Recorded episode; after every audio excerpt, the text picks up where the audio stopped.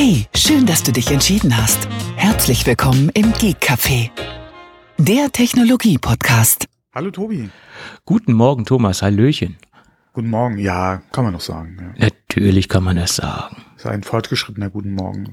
Zeit für das zweite Frühstück schon. Ein fortgeschrittener Guten Morgen, okay. Das muss ich mir aufschreiben. Wenn wir keinen Sen Sendungstitel finden, dann ist das eingetütet. das ist immer ein Problem bei uns. Ja, ja. Ja, ja. Man sollte die im Vorher, äh, Vorhinein schon festlegen. Ja, aber es ist ja immer kontextbezogen. Also sehr oft ist es bei uns äh, Ja, dann- kontextbezogen. Ja, da muss man es halt irgendwie einbauen. Oh Gott, das ist ja dann wieder so irgendwie nach Skript artet ja arbeiten. eine Arbeit aus. Und wir arbeiten ja quasi komplett ohne, ohne Inhaltsskript. Also fast. Ja, das würde ja Vorbereitung und äh, und ähm, ja, Äh, naja, vorbereiten tun wir uns schon ein wenig. Ja. Ja. Das, das, das klingt nur so unvorbereitet. Aber dadurch, dass es so unvorbereitet klingt, ist das ja auch Das wieder ist- eine Vorbereitung. Das, das ist ja, das ist harte Arbeit. Ja, wir müssen ja so Das tun, als ob wir, Arbeit. wir müssen ja so tun, als ob wir keine Ahnung haben. Genau. Das ist, äh, ab und zu ist das echt schon eine Herausforderung. Das ist anstrengend, ja, ja. Das ist echt anstrengend. Ja. Immer unser Halbwissen in die Gegend zu streuen, das ist nicht so einfach. Mhm. Ja, äh, das Wissen wie Halbwissen aussehen zu lassen. Ne? So ist es, genau. Genau, genau, genau. Ähm, genau. Nee, du wolltest, glaube ich, noch was erwähnen und dann können wir einsteigen. Ich, ich wollte was erwähnen. Ich wollte erstmal erwähnen, dass wir heute mal wieder einen Werbepartner an Bord Ja. haben. Und das Genau. ist zum zweiten Mal die Firma Yeelight. Da sprechen wir nachher ein wenig über eine, eine smarte Deckenbeleuchtung. Ja. Mal gucken, äh, was wir darüber so erzählen werden. Gut. Und du hattest auch noch ein Thema hier oben drin stehen Ja, eigentlich. ich hatte ein kleines äh, Spielethema. Wir hatten ja in der Vergangenheit auch schon, im, wohl, war das offline, war das off oder im Podcast über Diablo mal kurz gesprochen? Ich glaube, das war offline. Das war offline. Ah, okay, weil wir hatten ja vor kurzem hier äh, diesen Diablo 2 äh, Remake und ähm, vor ein paar Jahren wurde ja im Prinzip angekündigt Diablo Immortal für Mobile. Und da haben wir jetzt ein Erscheinungsdatum, der 2.6., da ist es soweit. Und überraschenderweise haben sie auch angekündigt, dass es äh, als Beta für den PC dann auch ähm, soweit sein oder zu dem Zeitpunkt dann äh, ein Release geben wird. Ähm, noch als Beta gebrandet. Ja, das ist aber im Prinzip äh, der Release, weil sie haben auch gesagt, es wird da, oder der Fortschritt wird beibehalten, wenn halt das Spiel dann letztendlich richtig veröffentlicht wird auf dem PC. Und ähm, wie gesagt, Fortschritt wird erhalten. Die Beta wird auch direkt schon Crossplay und, und Progression bieten. Ähm, von daher ist das, ja, nennt sich Beta, aber ist im Prinzip schon der Release. Ähm, und wie gesagt, die Diablo Immortal war ja so ein bisschen nicht ganz so ideal angekommen bei Diablo-Fans, weil es halt eine Mobile-Version ist. Es ist Free-to-Play, ja, man weiß da nicht so, was wird dann Monetarisierung kommen für das Spiel, wie übertrieben wird es von Blizzard äh, da ähm, umgesetzt. Und ähm, ja, wie gesagt, Mobile Only. Und äh, ich denke mal, da ist jetzt äh, viel Beschwichtigung gewesen und ist auch ein bisschen Ruhe jetzt reingekommen, dadurch, dass sie auch eine PC-Version angekündigt haben. Und du musst halt nicht unbedingt auf einen Emulator jetzt zurückgreifen, um eine Android-Version dann auf dem PC spielen zu können. Wobei, muss ich auch sagen, je nach Spiel, was du in den, Emula in den Emulator wirfst, äh, kann das durchaus ähm, auch auf dem PC sehr gut funktionieren. Ähm, Gerade mit BlueStacks, beziehungsweise gibt ja auch dann Emulatoren für den Mac, ja, das ist ja auch nochmal so eine äh, kleine äh, Idee, eventuell für den einen oder anderen. Ähm, also klar, abhängig stark vom Spiel, aber da gibt's ein paar Perlen, die auch unter dem Emulator auf dem Rechner sehr gut funktionieren und dann da auch, äh, wenn halt nicht nativ eingebaut, dann auch Controller-Support äh, über einen Emulator dann laufen kann. BlueStacks zum Beispiel, das ist, äh, ist eigentlich mein Favorit in dem Emulator-Bereich und ähm, da geht überraschenderweise sehr viel, sehr vernünftig, ja. Und wie, äh, wobei man da bei Diablo jetzt nicht drauf zurückgreifen muss, weil das Schöne ist, wie gesagt, es gibt eine äh, eine, eine eigene PC-Version und vor allem halt auch Pro, äh, das Pro, äh, Cross-Progression, Cross-Save oder wie man es auch immer nennen will. Ähm, du behältst also dann Spielfortschritt, egal mit welcher Version du jetzt unterwegs bist und das ist ja auch schon mal sehr schön, ja. Mhm. Okay. Und du als Diablo, ehemaliger Diablo-Fan, Ja, ja, ja, ja. wie ist es Free-to-Play? Lad's dir runter, guck dir es an. du, du weißt ja, was meine Bedenken sind. Ich habe Angst, in einen Rabbit Hole abzutauchen, wo ich so schnell nicht mehr rauskomme. Ich bin dann ja irgendwie schnell äh, into deep, sage ich jetzt mal. Wenn mir was richtig gut gefällt, dann ähm, dann verbringe ich da sehr viel Zeit mit und da versuche ich mich immer vor zu schützen, das dann halt nicht mehr äh, zu tun, indem ich gar nicht irgendwie anfange, was zu spielen. Ich habe jetzt schon Panik vor Monkey Island, also Return to Monkey Island. äh, ja. ich, ich, ich hoffe, da werde ich dann ähm, ein etwas ausgewogenes ähm, Spieleverhältnis ans Tag, an den Tag legen. ja. ja. Ja, ja. Das ich, Schöne ist halt mit der Mobile-Version, wenn du irgendwo unterwegs mal fünf Minuten Zeit hast oder so, könntest du halt äh, ja. mal kurz auf dem Handy. Also irgendwo auch eine, zu früh zum Kundentermin, hast noch zehn Minuten zu überbrücken. äh, ja, kann sein, kann sein, dass das äh, eine gute Idee ist, ja, hast recht. Na gut, gucke ich mir mal an. Ja, und wie gesagt, es ist Free-to-Play, kostet nichts, also von daher. Äh, Gelöscht ist es schnell. ja, ja, das stimmt. Das stimmt. Äh, und noch eine andere Sache, die ich jetzt hier erstmal noch nicht äh, notiert, das ist mir kurz vor der Sendung über den Weg gelaufen. Äh, an alle Destiny 2 Spieler, die aktuell vielleicht auch wie ich gerade eine Pause wieder einlegen, man sollte dieses Wochenende vielleicht mal kurz reingucken und bei Xur vorbei shoppen. Der hat ein paar gute Rollen äh, anscheinend im Angebot. Ja, ich habe es jetzt auch nur kurz in kurzem oder im Blogbeitrag gelesen. Äh, muss ich nach der Sendung oder morgen mir dann auch mal angucken, bevor er dann wieder verschwindet äh, mit dem nächsten Reset. Ähm, da sind anscheinend ein paar Rollen dabei, die ja durchaus Potenzial haben. Also könnte man mal wieder sich bei Destiny einloggen. Mhm. Okay. Gut. Ja, das ist ja gar nicht so deins. Ne? Nee, nee. Ja, wobei ich take, äh, ich, ich take, ich nehme ja momentan auch eine ausgedehnte Pause. Aber wie gesagt, bei so äh, News äh, kann man sich auch mal wieder einloggen und mal gucken, ob da was für einen dabei ist und dann ist man da bedient quasi. Mhm. Okay. Für wenn man mal wieder zurückkommen sollte. Genau. Gut. Und dann gibt es noch neue Erkenntnisse zur der zum kleinen zum kleinen Chemieunfall bei Tesla. Und mittlerweile kann man auch wirklich sagen, es ist, war nur ein kleiner Unfall.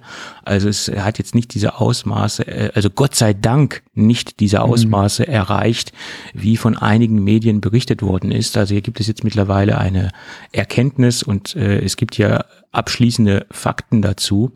Äh, der ausgetretene Lack war leicht wassergefährdend. Es kommt aber dazu, dass dieser Lack nicht ins Grundwasser äh, gelangt ist. Er wurde, wie schon von Tesla auch kommuniziert, aufgefangen und äh, ist somit nicht in die Umwelt und nicht in das Grundwasser gelangt. Das ist schon mal die gute Nachricht. Ähm, der Lack wurde in die Wassergefährdungsklasse 1 eingestuft.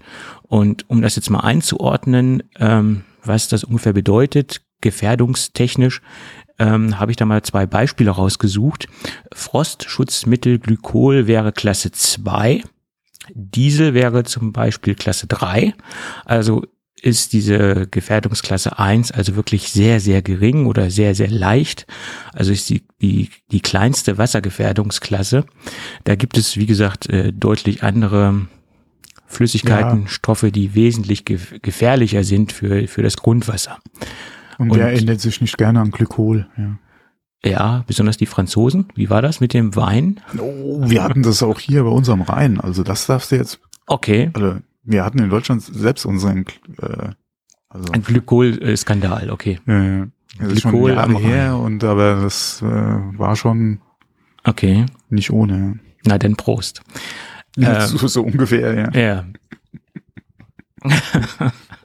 Und die Bilder, die dann ja durch die Presse gingen, wo diese Feuerwehrfahrzeuge oder diese Einsatzfahrzeuge vor der Lackiererei gestanden sind, das äh, war halt nicht die Flüssigkeit, die äh, oder nicht die äh, oder ja nicht die Flüssigkeit, die beim Umfüllen ausgetreten ist, sondern es waren einfach Bindemittel, die dazu verwendet worden sind, um das abgepumpte Mittel, was noch im Schlauch war und was noch ausgetreten ist, also es waren so zwei bis drei Liter wurde angegeben.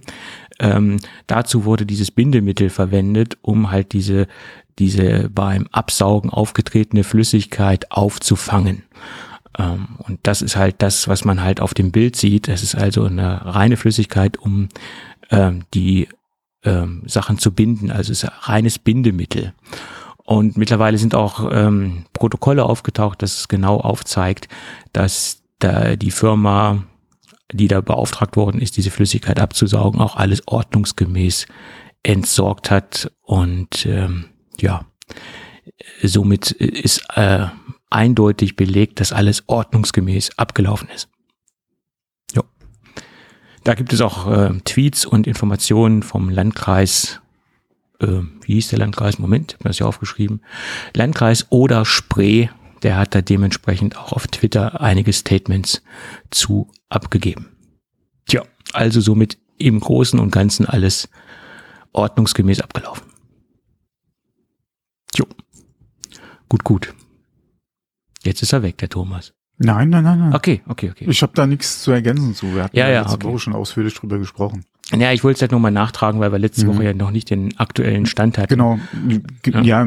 ich hatte ja auch gesagt, man muss, es wird eine Abwarten. Untersuchung geben, da Ja. muss man auf die Ergebnisse mal abwarten. Genau. Wenn irgendwas ist, wird es rauskommen.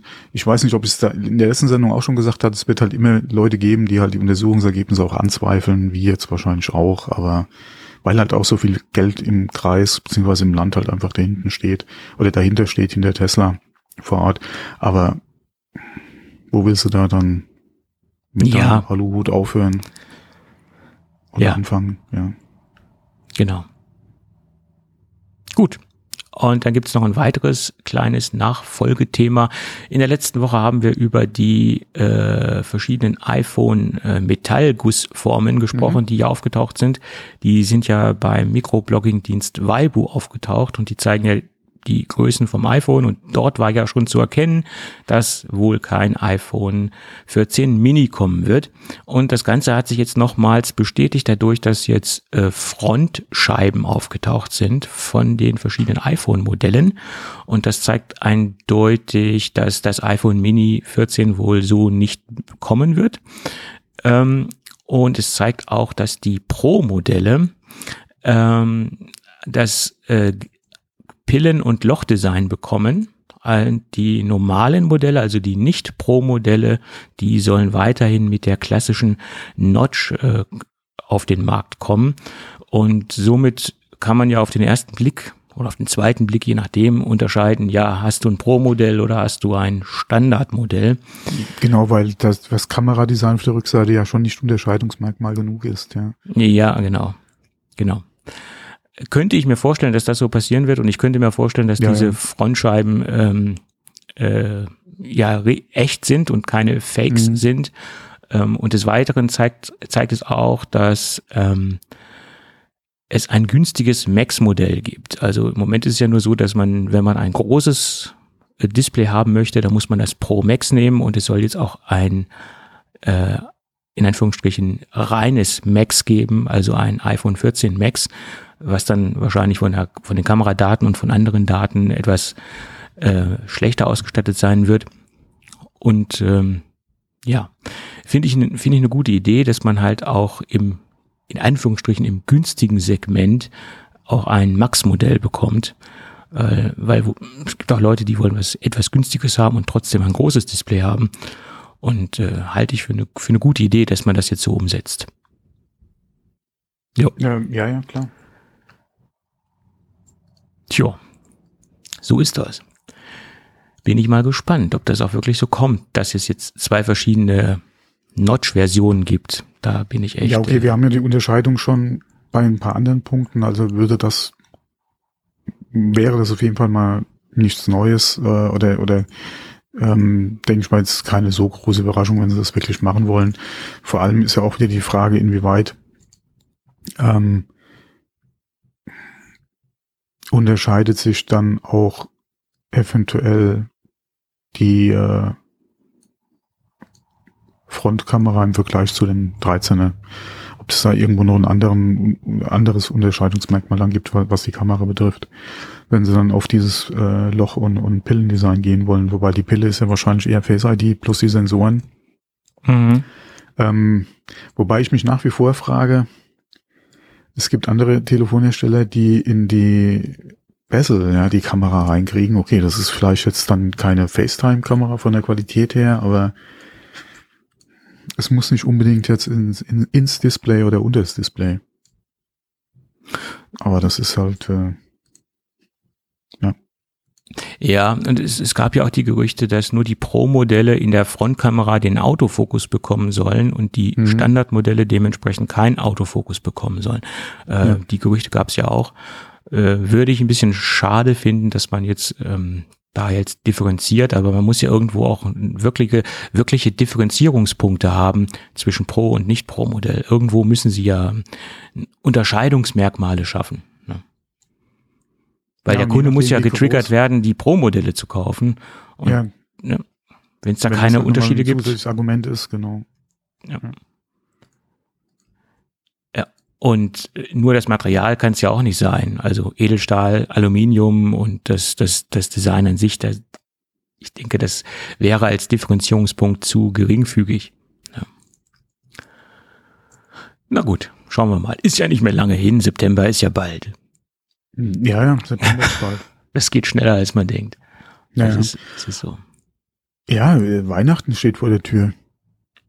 Ja, ja, hast du schon die, die Weihnachtsgeschenke? Die Jubiläumsfolge der, der unseres Podcasts steht vor der Tür, also wir müssen uns da auch langsam mal Gedanken machen. Jubiläumsfolge in, in, in welcher Form?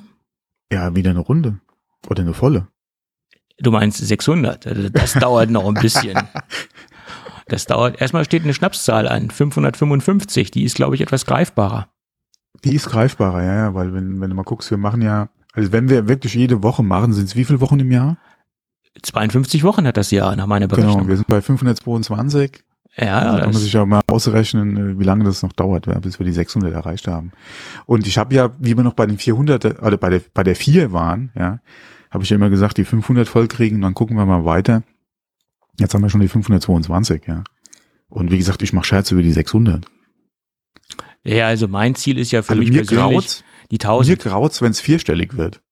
Ja, aber das ist mein persönliches Ziel. Die 1000 möchte ich noch erreichen. Hier, rechne mal aus, wie lange das noch hin ist. Also sind dann noch mal so zehn Jahre, ne? Rechne mal mit 50 Folgen im Jahr. Lass uns ja. mal zwei Wochen, wo wir, wo wir, wo wir es mal ausfallen lassen. Ja. Mhm. Da müssen wir noch ein bisschen tricksen, müssen noch so ein Daily-Format einschieben.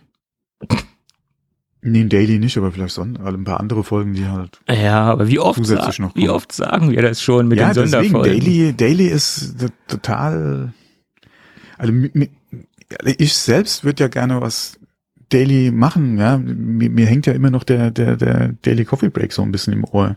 Ja, und ich vermisse das Format ja schon, ja, und würde das am liebsten gerne selbst machen. Nur ich weiß, dass spätestens wahrscheinlich nach vier Wochen oder so äh, die Realität einsetzt, ja, die Euphorie vorbei ist. Wie sagt man da immer? So frisch verliebt? Ähm, ja, ja. Es äh, dass dann so die Luft rausgeht, ja, und dann, dann es ist wahnsinnig schläft es wieder ein, ja. Wahnsinnig anstrengend. Ja. Ja, ich hatte auch schon mal so ein, so ein Season- oder ein Episodenformat überlegt, dass du wirklich sagst, okay, du machst jetzt einfach mal so zehn hm. Folgen, ja, äh, am Stück durch, ja, guckst mal, wie es überhaupt ankommt und ähm, machst, wie gesagt, nimmst dann wieder einen Break und machst halt wieder eine neue Season oder so, ja. Ähm, aber auch da ist die Frage, wie, wie lange kannst du halt motiviert bleiben, dass du das halt so durchziehst. Weil das ist schon, also täglich, ein tägliches Format, Hut ab, ja. Jeder, der das macht, auch wenn es vielleicht nur ein fünf minuten format ist, ähm, das muss ja trotzdem gemacht werden. Du musst halt immer auftauchen, oder was heißt auftauchen, aber du musst es halt durchziehen und alle Hut ab, ja. Ja, ja. Wer, wer sowas macht, ist, da gehört schon ein bisschen was dazu. Ja. Mhm, absolut. Es sei denn, du hast solche Inhalte, die du zeitsouverän produzieren kannst, die du halt vorproduzieren kannst, dann ist sowas halt möglich. Aber wenn du wirklich tagesaktuell auf Dinge eingehen möchtest, ist es verdammt schwierig, ähm, ein Daily-Format rauszubringen. Ja. Das ja, ist das gerade, Problem gerade beim, auch wie gesagt, bei so einem Format wie dem, wie dem Coffee Break früher, du hast halt mhm. in der Regel ja abends produziert für die Folge am nächsten Morgen. Ne? Richtig, genau. Klar gibt's auch wieder Themen, die du halt vorproduzieren kannst, aber je Aber auch, auch diese Vorproduktion muss stattfinden. ja, klar, deswegen. Ja. so. Ähm, so, aber zurück zu, zu uns. Ja, ja, zu genau. unserer aktuellen äh, Podcast-Produktion. Ähm, bleiben wir doch mal kurz beim bei TSMC, weil wir gerade über iPhone gesprochen haben. Mhm. Ähm, ich hatte jetzt gerade einen sehr interessanten Bericht gelesen, dass die das TSMC plant für 2025 mit dem 2 Nanometer Prozess in die Mhm. Fertigung zu gehen. Ähm, Engineering Samples wahrscheinlich schon 2024. Ähm, und dass Apple sich ähm, ja große Teile der Produktionskapazitäten anscheinend schon vertraglich gesichert hat. Bei TSMC würde ja auch Sinn machen, ja, bei der Zusammenarbeit, TSMC produziert ja im Prinzip alle Socks für Apple. Ja, von daher ähm, würde das ja durchaus äh, Sinn machen, sich da jetzt auch schon entsprechend die Produktionskapazitäten zu sichern, vor allem wenn man ja hört, dass andere ähm, auch bei TSMC ja aktuell, was heißt aktuell, aber ja schon äh, an der Tür klopfen, ja, und da halt auch gerne fertigen lassen würden, dann ist das durchaus sinnvoll, wenn Apple da rechtzeitig sich dann auch gerade von so einem neuen Prozess halt die Kapazitäten entsprechend sichert.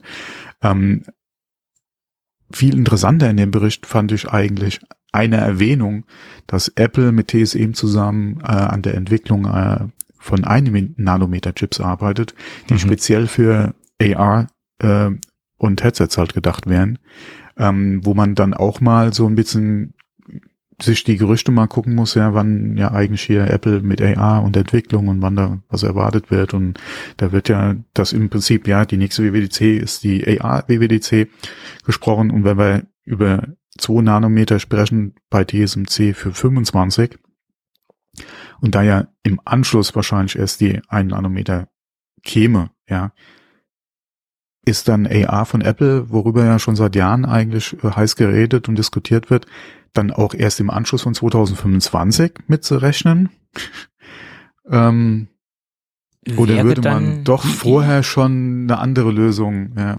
es wäre dann eigentlich die logische Konsequenz daraus, ne, wenn das, ähm, ja, Wenn nicht vorher halt, wie gesagt, so als Zwischenlösung oder zum Austesten, inwieweit Mhm. macht das Sinn, wie wäre die Nachfrage da, wie wird es vom Markt angenommen, dass man da vielleicht mit einem anderen Sock vorerst mal reingeht und wenn man dann sieht, okay, ähm, das ist wirklich so heiß, wie es äh, dahergeredet wird, ja, dass man dann auf den 1 Nanometer gehen würde, ja, mit allen Vorteilen, die man dann einfach hat. Aber wenn wir, ja, wie gesagt, das ist schwer zu beurteilen. Ich fand es halt nur sehr interessant, dass sie halt mit der TSMC zusammen speziell für so ein Projekt halt zusammenarbeiten. Ähm, wobei, wo ich mir dann wieder gedacht hatte, müssen wir dann wirklich so lange drauf warten, beziehungsweise was heißt so lange drauf warten, aber wäre dann Apple oder käme das Produkt dann wirklich erst danach, also nach 25. Und das ist ja doch noch ein paar Jahre hin. Ja, ja, das ist richtig. Und wie würde man es halt Apple auslegen, wenn jetzt wirklich dieses Jahr, nächstes Jahr, eventuell über nächstes Jahr nichts käme? Weil Ja. mittlerweile rechnet man ja eigentlich täglich mit, mit der Vorstellung von Apple in Bezug auf AR. Ähm, ja, man, man hofft ja, dass es jetzt zu WWDC so, so weit sein wird, aber hm, hm, da setze ich mal ein Fragezeichen dahinter. Das ist echt ein großes Fragezeichen. Ja. Ja. Mhm. Naja, Genau. Wo wir gerade über Chips gesprochen haben, auch ein sehr interessanter Bericht, den ich gelesen habe. Ähm, Qualcomm hat jetzt angekündigt, dass sie ähm, zum ja, späten Zeitraum 2023 ähm, den äh, Chip jetzt wirklich in Stückzahlen verfügbar ha haben wollen für Hersteller, also ihren, And äh, ihren Android-Chip, ihren ARM-Chip, äh, der als Konkurrenz quasi zu den Apple Sil- Silicon, aktuell ja im 1, ja, ähm, in der Entwicklung ist, wo sie ja Nuvia für eingekauft hatten, die sich ja vor, oder die Nuvia besteht ja aus ehemaligen Chip-Entwicklern von Apple, die ja sich dann selbstständig gemacht haben und haben gesagt, wir machen unser eigenes Chip-Ding, wurden dann von Qualcomm gekauft. Qualcomm, ja, wie gesagt, ist da jetzt äh, in der Entwicklung drin und will da entsprechend äh, Chips halt präsentieren. Die hängen momentan ein bisschen hinten dran, ja, klar, mit der aktuellen Situation einfach, ähm, ja, geht's nicht so schnell von der Entwicklung her, wie sie sich, äh, sich das erhofft hatten. Eigentlich sollten wir dieses Jahr schon Engineering Samples sehen. Jetzt kommen die wahrscheinlich ja 2023 und dann, wie gesagt, für die Hersteller in Stückzahlen verfügbar Ende 2023. Bin ich echt mal gespannt, was die Leistung betrifft.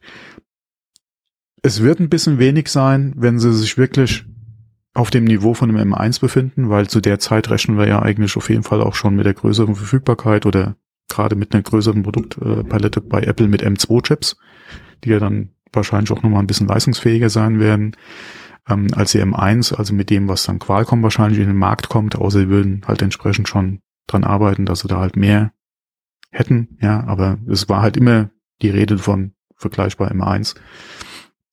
Ähm, wobei, da muss man auch wieder sagen, sie wären im Prinzip, gerade was jetzt ähm, Windows ARM betrifft, beziehungsweise generell ARM frei verfügbar draußen im Markt für, wie gesagt, Windows-Rechner, beziehungsweise äh, äh, Hersteller von Windows-Laptops äh, oder Desktops, ähm, eigentlich der Anbieter im ARM-Bereich. Und wenn die Zahlen, wenn sie wirklich das Leistungsniveau erreichen können, werden sie auch den anderen Herstellern ja wieder ein Stück weit entsprechend voraus. Ähm, vor allem würde ich sagen, müsste sich Intel da warm anziehen. ja. Weil gerade in dem Bereich, und wir sehen es ja mit Apple, mit ihrem äh, Apple Silicon, mm. der jetzt auch gerade die Desktops in die Laptops reingeht, welche Leistungsdaten da sind. Äh, Mac Studio, ja, was der noch gezeigt hat, da kommen jetzt auch langsam die ersten Berichte, wo ähm, nicht nur ein Entschuldigung, ein, ein Benchmark äh, genommen wird äh, und da verglichen wird, ja, sondern wo wirklich mal geguckt wird, wie skaliert der Chip mit der Anwendung etc., wo du entsprechend dann auch die die Steigerungen siehst, ähm, die halt wirklich dann auch draußen halt ankommen äh, im Prinzip oder beim Kunden dann ankommen. Ähm, und da müsste sich, ich denke mal, das würde auch noch mal so ein wir haben da immer mit, äh, mit Schlägen gegen Apple beziehungsweise den Druck, den äh, Intel ja, gegen Intel mit dem Druck, den Intel ja auch ausgesetzt ist. Dann käme jetzt nochmal Qualcomm dazu, aus der Ecke entsprechend Druck äh, zu machen. Das ähm, wird äh, oder es, es wird nicht unspannender mit Intel, sagen wir mal so. Ja, ja, auf jeden Fall. Das ist wahr. Also ich glaube, Intel hat derzeit den größten Druck auszuhalten in dem Bereich, ja. Naja, Absolut. wir hatten da ja früher eigentlich gesprochen, was aus der Ecke halt äh, kommt mit, ähm, das fällt mir der Name gerade nicht ein. Sag mal, äh, ja. die äh, Radeon GPUs von ähm, ATI, äh, AMD. AMD, genau. Mhm. Nicht nur Prozessor, wie gesagt, nicht nur aus AMD, ja, aus der Ecke mit dem Druck, äh, der daher kam, mit, äh, mit den Ryzens. Ähm, sondern ja, wie gesagt, mittlerweile auch gerade äh, durch äh, Apple Silicon im Desktop-Bereich, ja, was da im Prinzip äh, an, an Druck dann auch da ist. Ähm, die Entwicklung, die Intel jetzt vorgestellt hat, jetzt kommt Qualcomm nochmal, ja, die an ähnlichen Leistungsdaten im, im ARM-Bereich arbeiten mit ihren Chip-Design von Nuvia. Ähm, ja, das wird auf jeden Fall für Intel äh, die nächsten Jahre werden spannend, ja. Absolut. Das ist wohl wahr. Ich bin so gespannt, was dieser Chip kann von Qualcomm. Ich bin da so gespannt. ja, selbst wenn der wirklich nur im 1-Niveau hätte, ja, gerade im, im, im, im äh, ARM-Windows-Bereich, wäre das ja auch schon mal eine dermaßen starke Ansage. Äh, ja, das ist, ist wohl wahr. Das ist wohl wahr. Die Frage ist halt, wie im, im Markt der Preis für den Chip halt sich entwickelt oder wie sie den Chip anbieten.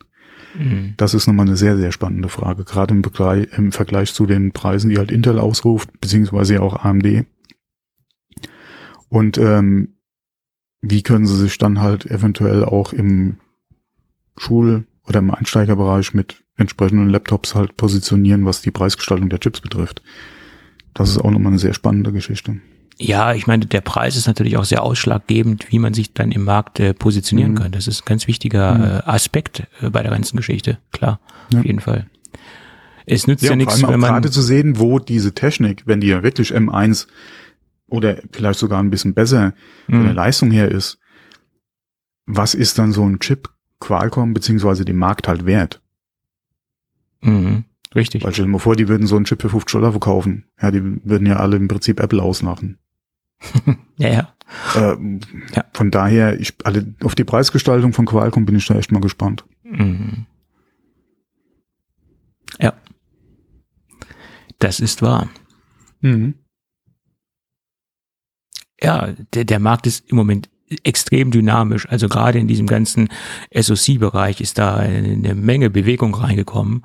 Und ich denke, das haben wir nicht, nicht nur letztendlich äh, Apple zu verdanken, oder das haben wir hauptsächlich im Moment Apple zu verdanken, dass da so viel Bewegung reingekommen ist, weil Konkurrenz belebt das Geschäft und Konkurrenz ähm, weckt auch die Marktbegleiter auf oder die Konkurrenz letztendlich auf. Und äh, ne, ja, okay, im Prinzip haben wir die, die, die ursprüngliche Idee oder das Design ja äh, nach wie vor halt ARM ja, klar. zu verdanken. Ja. Aber klar, wie würde heute der Markt aussehen, gerade speziell im ARM-Bereich und auch mit der Entwicklung, die halt hier gerade geschieht, ja, und mit der Geschwindigkeit, an der äh, da gerade gearbeitet wird, wie würde das halt aussehen, wenn Apple halt nicht gesagt hätte, wir müssen unseren eigenen Kram machen? Ja, also ich, und ich glaube. da, und wie gesagt, und auch da, wenn sie gesagt hätten, okay, mit Intel sind wir im Desktop sehr glücklich, ähm, wir lassen die Chips im iPhone, weil die, die wahre Power oder, oder Macht, die so ein, Macht ist jetzt falsch, aber die, die wahre Stärke von so einem Chip zeigt sich ja nach wie vor im Prinzip ja, wenn er in den Desktop reingeht. Ja. Wenn du ja. wirklich da eins zu eins in der Anwendung her gegen Intel ja in dem Bereich dann halt einfach antreten kannst. Und man da sieht, ja, dass, dass der Chip nicht im Prinzip Spielzeug für ein Smartphone ist, sondern wirklich halt entsprechend äh, eine Alternative sein kann zu, zu Intel oder AMD. Ähm, und ähm, ja, das ist echt die Frage, ja. wie hätte die Entwicklung da stattgefunden, wenn Apple den Schritt nicht gegangen wäre. Ja. Absolut. Also ich glaube, Intel hätte sich zwar äh, weiterentwickelt oder auch ihre äh, Prozessoren weiterentwickelt, aber nicht in diesem Ausmaß oder sie hätten nicht diesen Druck ähm, oder sie spüren nicht diesen Druck äh, oder hätten nicht diesen Druck empfunden, wie er jetzt halt existiert, dadurch, dass Apple sie jetzt quasi vor sich hertreibt, die ganze Intel-Geschichte oder quasi Intel wirklich maß, buchstäblich vor sich hertreibt mit dem Druck, den sie gerade machen. Ja. Mhm. Das, wie gesagt, das ist jetzt Qualcomm. Äh, wir hatten ja zuletzt auch drüber gesprochen, dass er, er ähm, ich habe schon wieder vergessen, wie der Konzern heißt. Ähm, AMD? Nee, äh, wo die auch mit ihren äh, eigenen Chipsets anfangen. Ähm, nicht OnePlus, äh, die gehören zu äh, Oppo. Oppo, genau. Mhm. Ja, dass die ja auch mit der eigenen Chipentwicklung angefangen haben und da ja auch die nächsten Jahre ähm, vermehrt äh, investieren wollen. Ähm, ja, das, ja. Ja. Da kommt, wird mehr, äh, gerade wenn sie halt wirklich auch dann auch erfolgreich sein werden, was wird, wird man halt jetzt sehen bei Qualcomm mit ihrem Chip, ähm, was da geht. Ähm, da wird da einiges äh, an, an Druck auf die ja, Intel-Architektur auf jeden Fall zukommen. Ne?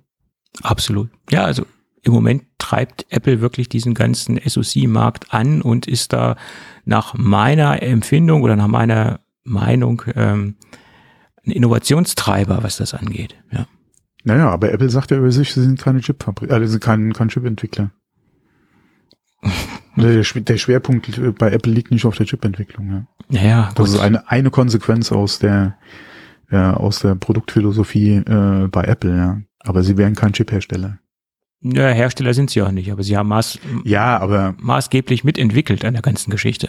Auf ja, jeden Fall. Aber das ist halt anscheinend nicht der Schwerpunkt bei, Ja. bei Apple, ja. Dafür, dass es nicht der Schwerpunkt ist, haben sie das verdammt gut umgesetzt. Ja, für so ein kleines Hobby-Ding. Ja.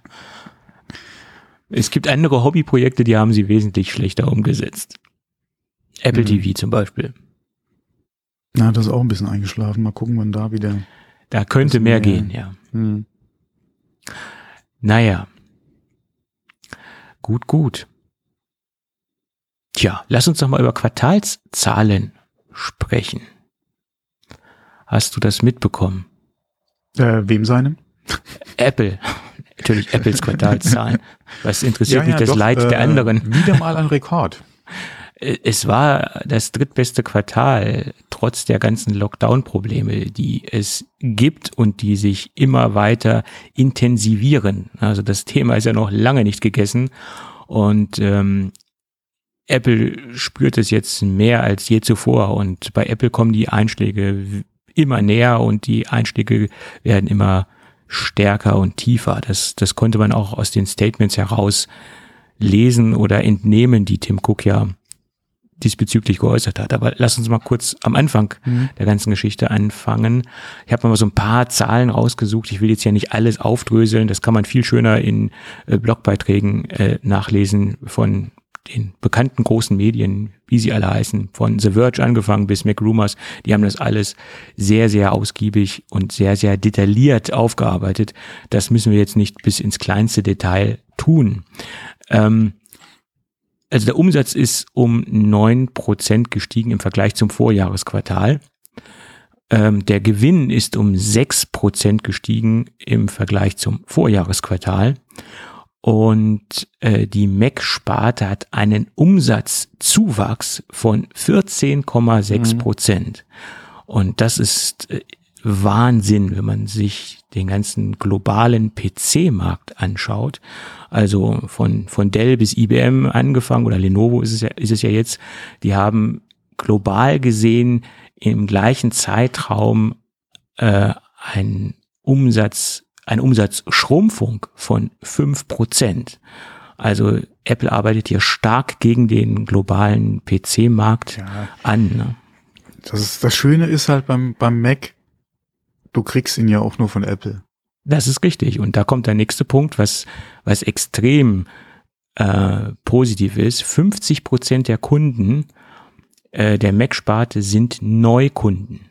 Mhm. Also das liegt nach meiner Meinung schon, ja. auch am Silicon Chip, weil ich denke, das ist eines der ausschlaggebenden äh, Kriterien, dass sich jetzt halt ja, Windows-Nutzer dazu entschieden haben oder auch vielleicht Linux-Nutzer, wie auch immer, äh, sich äh, einen Mac zu kaufen. Und das liegt in erster Linie am Silicon Chip.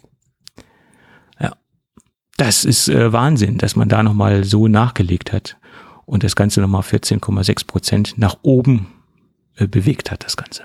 Ja. Respekt. Ich bin mal gespannt, wenn, den, wenn der Trend jetzt wirklich so weiter oder anhalten sollte, ähm, wann unsere Wettbewerbshüter irgendwann mal das Thema angehen. Naja, das wird noch ein bisschen dauern, bis sie das Thema angehen können, weil im Moment ist ja der Mac immer noch ein ein Nischenprodukt, äh, da, da das ist klar, aber äh, ja klar, aber mit ein Grund ist ja, weil du den Mac nur von Apple bekommen kannst. Wenn ja. du da ein größeres Angebot hättest, äh, wo auch entsprechend in allen Preisklassen durchgemeckt würde, mhm ähm, dann wäre das wahrscheinlich auch nochmal ein anderes Thema. Inwieweit der traditionelle Mac-Nutzer natürlich auch ein 300 äh, Dollar äh, Chromebook äh, macOS nutzen will, ist eine ganz andere Frage. Ähm, aber gerade mit, mit dem oder wegen der Tatsache, dass sie halt mit iOS so unter Beobachtung stehen, mhm. warte ich ja eigentlich nur darauf, dass irgendeiner mal eine schlaue Idee hat und sich das angucken will. Wobei das Schöne an macOS ja nach wie vor ist, ja, es ist ja noch sehr offen und du hast ja nicht die, in Anführungszeichen, Problematik wie unter iOS. Ja, und von daher ist das noch ein bisschen weg, das Thema, aber von dem, auch von dem Trend, was Apple ja hat, auch den Mac äh, da mehr zuzumachen. Hm. Ähm, wie gesagt, ich bin mal gespannt, wenn der Erste auf die Idee kommt, sich das mal anzugucken. Ja, also aber dazu. Jetzt keine schlafenden Hunde wecken. Ähm, aber das ist so ein Gedanke, der bei mir im Hinterkopf da irgendwo ja. sich am Formen ist. Ja. Aber dazu müssen sie noch wesentlich mehr Marktanteile bekommen. Das dauert noch ein bisschen. Ja, ist, genau. Ne? Aber es würde mich nicht wundern, wenn irgendwann, wie gesagt, einer mal da auf die Idee kommt. Ja. Ja, ja, und im Moment ist es ja auch so, dass sie durch die aktuelle Covid-Situation absolut eingebremst mhm. werden. Das muss man ja immer noch im Hinterkopf behalten. Sie hätten mhm. wahrscheinlich noch viel, viel mehr Geräte auf den Markt werfen können oder die, die Nachfrage ist ja im Moment viel, viel höher als das, was sie rausschmeißen können. Also wenn ich mir die aktuelle Liefersituation anschaue, äh, bei Mac Studio, dann wird mir ganz anders. Ne? Also da ist ja auch, ähm, wäre ja auch in der, mhm. von der Nachfrage her viel, viel, viel mehr möglich gewesen. Und ähm, es ist ja, ja nicht nur so, dass das kommt. viel mehr iPhones verkaufen können. Das kommt auch noch dazu, ja. Wie dann das Ergebnis gewesen wäre, wäre die Frage gewesen. Sie haben ja auch gesagt, wir konnten nicht so viele iPhones verkaufen, wie, wie Nachfrage da war. Ja. Und da sind ja auch die Gerüchte jetzt, dass ähm, jetzt ähm, anscheinend sich die Lage ja ein bisschen entspannt, was, äh, was die ein oder andere Verfügbarkeit betrifft. Die wollen ja jetzt äh, mehr iPhones bestellen bei ihren Liefer, äh, bei ihren Produzenten, äh, um die Nachfrage entsprechend ein bisschen besser abfangen zu können. Ah, ja. Ja. Und das waren ja auch die Prognosen. Also Apple hat da negative Prognosen rausgehauen. Also das kam vom Tim Cook als auch vom hm. Maestri, ähm, dass Apple durch die Zero-Covid-Strategie von, von, die aus China kommt, ähm, extreme, ja, Umsatzeinbußen äh, befürchtet. Und die Probleme sind nicht, nicht so weit weg, sondern die Probleme sollen bereits im kommenden Quartal entstehen. Das ist halt so. Mhm. Und wenn ich mir die Situation in Shanghai anschaue, dann wird mir auch ganz mhm. anders. Das ähm, wird Apple jetzt mehr oder weniger stärker einholen als zuvor. Und ähm, bisher konnten sie es halbwegs kompensieren, aber ich glaube, das sieht in Zukunft nicht mehr so rosig aus. Ne? Ja. Und Tim Cook sagte, ja, wir sind nicht immun gegen solche Herausforderungen. Das war so sein Zitat nee, aus nee, nee. der ganzen hm. Geschichte. Ja, gut. Wie sollen sie da auch gegen gewappnet sein oder immun sein, wenn die ganzen Lieferketten mehr oder weniger Probleme haben? Also Apple kann auch keine Wunder vollbringen letztendlich. Und, Und anscheinend schon. Ja, also sie haben das Ergebnis anguckt. Richtig, aber irgendwann ist, ist, das die Grenze auch erreicht, wo es dann nicht mehr mhm. geht. Ne? Das, das ja. ist halt so. Also unter den Bedingungen so ein Ergebnis einfahren, aber das äh, frage ich mich in anderen Branchen auch, ja, wenn du da hörst, was manche Firmen in ihren Quartalen oder in, in, in den Geschäftsjahren trotz mhm. Corona jetzt äh, für Umsätze eingefahren haben oder auch Gewinne eingefahren haben, wo sie doch so stark am Meckern waren. Ja, obwohl ja, es gibt aber auch Branchen, die absolute Verlierer sind. Ne? Also das muss man das auch so ja, sehen. Ne? Das ja, das, das bestreitet ja auch keiner. Aber wenn man dann sieht, welche auch gerade deutschen Konzerne für Gewinnmeldungen rausgeben, mhm. wo du dich dann fragst, äh, jo, okay. auf, auf, auf sehr hohem Niveau äh, äußerst laut gemeckert, ja. Und dann solche Ergebnisse. Ja. Ja, ich, ich bin wirklich gespannt auf das kommende Quartal, wie es dann aussieht bei Apple, ob sie, mhm. wie stark da die Einbrüche sein werden oder wie gut sie es noch äh, kompensieren können oder wie gut sie das Ganze noch ähm, aufhalten. Äh, aufhalten werden sie es nicht können, aber wie gesagt, kompensieren, äh, eindämmen, wie, wie gut da die Maßnahmen greifen, die jetzt eingeleitet ja. werden. Aber ähm, mit Bekanntgabe der Ergebnisse war ganz schön zu sehen, bei mir zumindest mal, äh, ähm, wie sich, äh, ich habe ja Apple in dem einen oder anderen äh, Depot oder, oder Fonds halt mit drinne. Mhm. Und ähm, wie sich der dann wieder entwickelt hat, nachdem äh, ja da eigentlich nur Minus Minus war äh, die die letzten Monate ja, aufgrund der ganzen Situation. Ja, ähm, hast du doch gesehen, wie viel Einfluss äh, Apple oder wie groß das Paket von Apple da teilweise ist bei den einzelnen Produkten. Ähm, dass so eine äh, News und dann entsprechendes Ergebnis dann dafür sorgen kann, dass äh, dein Minus von heute auf morgen dann nicht mehr ganz so groß ist, ja. Mhm. Ja, ja. Ja, aber schwierig momentan, ja. Ja, sehr schwierig. Sehr, sehr schwierig. Ja, gut, das dazu. Also äh, jammern auf äh, sehr hohem Niveau bei Apple derzeit. Äh. Ja, da auch, genau. Gut, gut. Ähm, so, anderes kleines Thema nochmal. Äh, ich habe dich noch nicht äh, irgendwie weinen hören. Wieso? Ähm, du bist doch äh, Telekom-Kunde. Ja, aber ich benutze Und kein. hast Stream kein, glaube ich, in deinem Vertrag mit drin, oder? Nein, habe ich nicht. Nein. Nein. Nein. Nein. Oh, okay. Hast du einen der, weil ähm, die Bundesnetzagentur hat jetzt äh, und der sagt, diese Null-Tarif-Option, also Stream On und Co. und wie sie, also Stream On und wie sie bei den anderen alles heißen, ähm, ja, dürfen halt nicht mehr sein in Zukunft. Ähm, und zwar keine neuen Verträge mehr ab dem 1.7. dieses Jahr. Und äh, die Anbieter haben ein Jahr lang Zeit, halt die Verträge entsprechend äh, umzustellen oder ihre Kunden halt entsprechend äh, äh, da halt rauszuholen aus diesen Optionen. Ähm, ich denke, der ein oder andere wird da sehr traurig drüber sein. Was ich zum Beispiel auch nicht wusste, ist, dass die Telekom 500 Stream-On-Partner hat. Ja, du kannst 500? ja dein, Wer soll das dein, denn alles sein? du kannst dein Projekt sogar dort einreichen und kannst dementsprechend Ja. das zur Verfügung stellen und es gibt sogar äh, Podcast-Projekte, die das bei Vodafone, glaube ich, gemacht haben, die eine eigene App ra raus haben, oder draußen haben, wo dann die App nicht auf das Datenvolumen Hm. angerechnet wird. Ähm, da gibt es, äh, wie gesagt, Möglichkeiten, sein Projekt auch einzureichen. Deswegen ist das Angebot recht groß, was da existiert, ja. Es Ja, deswegen 500 war mir Ja, ja, ja. also nicht bewusst. Ich habe mich allerdings auch, muss ich sagen, weil ich das Thema von vornherein ab oder dieses Angebot von vornherein abgelehnt habe, Ja, äh, auch nicht so groß ähm, damit beschäftigt, was wo eventuell in welchem Vertrag oder Angebot mit inkludiert ist, weil ich das von vornherein nicht unterstützen wollte. Ähm, genau. Klar ist es im, auf den ersten Blick ein, ein schönes Ding, gerade für den Nutzer. Ja, du hast halt die Optionen mit in deinem Vertrag drin. Ja, schön. Ja, du bist, äh, du bist äh, auch zum Beispiel Spotify-Kunde und kannst dann unterwegs äh, über das Datenvolumen streamen und äh, es wird nicht angerechnet. Nice. Mhm. Kann man ja im Prinzip nichts dagegen sagen. Aber auch gerade die, die Argumentation beziehungsweise der Grund, warum es jetzt untersagt wurde, werfen wir jetzt einfach mal das Stichwort Netzneutralität ins äh, Mhm. ähm, in den Raum. Ähm, ist halt schon ein sehr grundlegendes Thema, was ja das Internet auch betrifft. Ähm, wie gesagt, ich war nie ein Freund davon, weil während, ja, während den Anfängen, das klingt jetzt auch wieder so scheiße.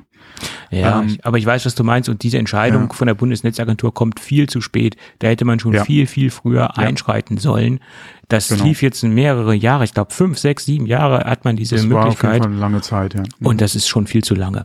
Ähm, und ich, ich hoffe ja, und das ist ja auch der Hoffnung, oder es ist ja auch die Hoffnung vieler anderer, ähm, dass jetzt attraktive Flatrate-Angebote kommen, richtige Flatrate-Angebote und Ja. nicht solche, ähm, ja, solche halbgaren Geschichten. Ne? Also da jetzt, dass jetzt wirklich Ja, mal echte halt, Flatrates kommen zu vernünftigen Bewegung auch in, Preisen. Preisen ja. Mhm. Dass ein bisschen Bewegung da jetzt in, oder viel Bewegung gerne in die Preisgestaltung und die Angebote halt reingeht, ja. Das ist Ja. eigentlich so die Hoffnung. Ich denke mal, gerade in Deutschland, ja, wird das ein schwieriger, langwieriger Prozess werden, dass sich da wirklich was tut an den Preisen, weil die Anbieter hier doch sehr gut an, an ihren Angeboten verdienen, ja. So ist es, so ist es. auch, äh, wie gesagt, ja, okay, so, es sind ja ein paar Anbieter ja mittlerweile da, ja auch gerade, wenn man mal guckt, die kleinen und die Startups, die alle kommen, aber von der Preisgestaltung her hm, ist da jetzt wirklich kein, kein, kein, äh, keine Revolution oder so Nein. aktuell unterwegs. Ja. Absolut nicht. Und äh, Aber wo soll es auch herkommen? Weil äh, gerade wenn du als kleines Startup äh, auf ein äh, bestehendes Netz ja im Prinzip angewiesen bist, kannst du ja nicht frei deine Preise gestalten. du musst ja auf vorhandene Infrastruktur Genau. äh, gehen und dich dort Ja. einkaufen oder einmieten Mhm. letztendlich. Äh, Mhm. Das ist halt so. Genau. Ja, gut, aber trotzdem hoffen wir, dass da ein bisschen Bewegung reinkommt und dass das Yes, preislich ein bisschen yes. nach unten geht. Ja, es ist halt, Ja, vor allem, äh, wenn man mal guckt, was auch im Europä äh, europäischen Umland halt so für Preise teilweise ausgerufen werden. ja, absolut, absolut. Mhm. Wobei es auch Beispiele gibt, äh, die jetzt wesen, nein, nicht wesentlich, aber die sogar noch höher liegen als, als unsere Kosten. Also das ist jetzt Ja, aber nicht das so, sollte ja kein, äh, äh, das, ja, man sollte sich ja nicht an, an den negativ, äh, negativen Dingen orientieren, das ist schon richtig. Ne? Aber wir sind jetzt nicht unbedingt die allerteuersten. Es gibt auch noch ähm, europäische Nachbarstaaten, die sind preislich sogar noch über uns. Ne? Soll es geben. ja. Ja. Wenn man sich auch mal andere Bereiche anguckt, wie zum Beispiel Alkohol, dann kannst du auch sagen, ist bei uns eigentlich sehr günstig, ja. Ja, ja, das ist wohl wahr. Darauf ein, Ja, was auch immer. Marke hier einfügen. genau. Okay. Ja, übrigens einfügen. Ich glaube, es ist auch jetzt ein guter Zeitpunkt, mal unsere Werbung einzufügen und über unseren heutigen Ja, genau, Berichte, Berichte. äh, Werbepartner zu sprechen. Und ich finde, wenn man über ähm, Sponsoren spricht, über Werbepartner spricht, dann sollte man das immer so ein bisschen anhand von Produkten machen und über Erfahrungen sprechen, die man mit den Produkten des Herstellers gemacht hat. Deswegen habe ich mich jetzt auch so ein bisschen oder habe mir jetzt auch so ein bisschen mehr Zeit eingeräumt, das Produkt zu testen und letztendlich auch das Produkt zu äh, installieren und an den finalen Ort zu bringen und so weiter und so fort. Es handelt sich nämlich ähm, es geht nämlich über, äh, über, über, oder es handelt sich um das Produkt einer Deckenleuchte, einer smarten Deckenleuchte aus dem Hause Yeelight. Yeelight ist nämlich unser heutiger Folgensponsor. Und da habe ich mir mal, Moment, jetzt muss ich mal ganz kurz auf mein anderes Dokument switchen, weil die Bezeichnung ist jetzt nicht so griffig, dass man sie sofort äh, parat hat, nämlich die Yeelight Deckenleuchte C2001 S500 angeschaut nicht nur angeschaut, sondern ich habe es ja auch in Betrieb genommen. Das ist ja ganz wichtig und habe jetzt auch so ein paar Wochen damit äh, verbracht und äh, mich von der Qualität überzeugen können. Äh, das ist ein Deckenpanel, ein, ein, eine sehr flache Lampe. Das haben ja die Panels so an sich letztendlich. Und die hat bei mir ein äh, ebenfalls smartes Panel ersetzt. Allerdings muss ich da sagen, hier merkt man eindeutig, dass sich ähm, hier die, Spr äh, die Spreu vom Weizen trennt, wie man so schön sagt, weil ich hatte ein relativ kostengünstiges, smartes Panel installiert, was jetzt auch schon ein paar Jahre an der Stelle äh, seine Arbeit mehr oder weniger gut gemacht hat, aber ich habe gemerkt, dass äh, so im direkten Vergleich, hm, äh, wie ich es eben schon sagte, allein von der Verarbeitungsqualität und ähm, äh, von der Hochwertigkeit der Materialien hier wirklich sich die Spreu vom Weizen getrennt hat. Ähm, wo ich das alte Panel äh, vom Marktbegleiter abgebaut habe, habe ich erstmal festgestellt, dass diese Lampe von innen drin total verstaubt war, weil man, man, man installiert dieses Panel und Licht an, Licht aus etc. funktioniert und man guckt, man, man, man schraubt natürlich nicht permanent die Verkleidung ab oder die, den Lampenschirm ab und reinigt die Lampe von innen. Das, das, das macht man eigentlich relativ selten oder so gut wie gar nicht. Es sei denn, man macht einen extremen Frühjahrsputz und nimmt alles auseinander und, und, und putzt das Ganze. Aber ich glaube, das machen die wenigsten Leute. Und dadurch hat es natürlich auch bei dem alten Panel den Nachteil, dass sich auch die Leuchtkraft mit der Zeit äh, verringert hat, dadurch, dass sich das Ding von innen drin mit Staub zugesetzt hat. Ist ja ein schleichender Prozess, der fällt natürlich äh, im laufenden Betrieb so nicht auf. Und dass sich zum Beispiel auch ganz viele Insekten dort, äh, äh, tja, ihre letzte Ruhe gefunden haben. Also das Ding war auch ein, ein kleiner Insektenfriedhof. Und bei dem neuen Produkt, was ich jetzt installiert habe von, aus dem Hause Yeelight, habe ich gemerkt, wir haben ja ein mehrschichtiges Produktdesign. Das bedeutet, das Ding ist so gut abgekapselt, dass ich im Lampenschirm keinen Staub etablieren kann und auch keine, keine Insekten dort reinkommen können.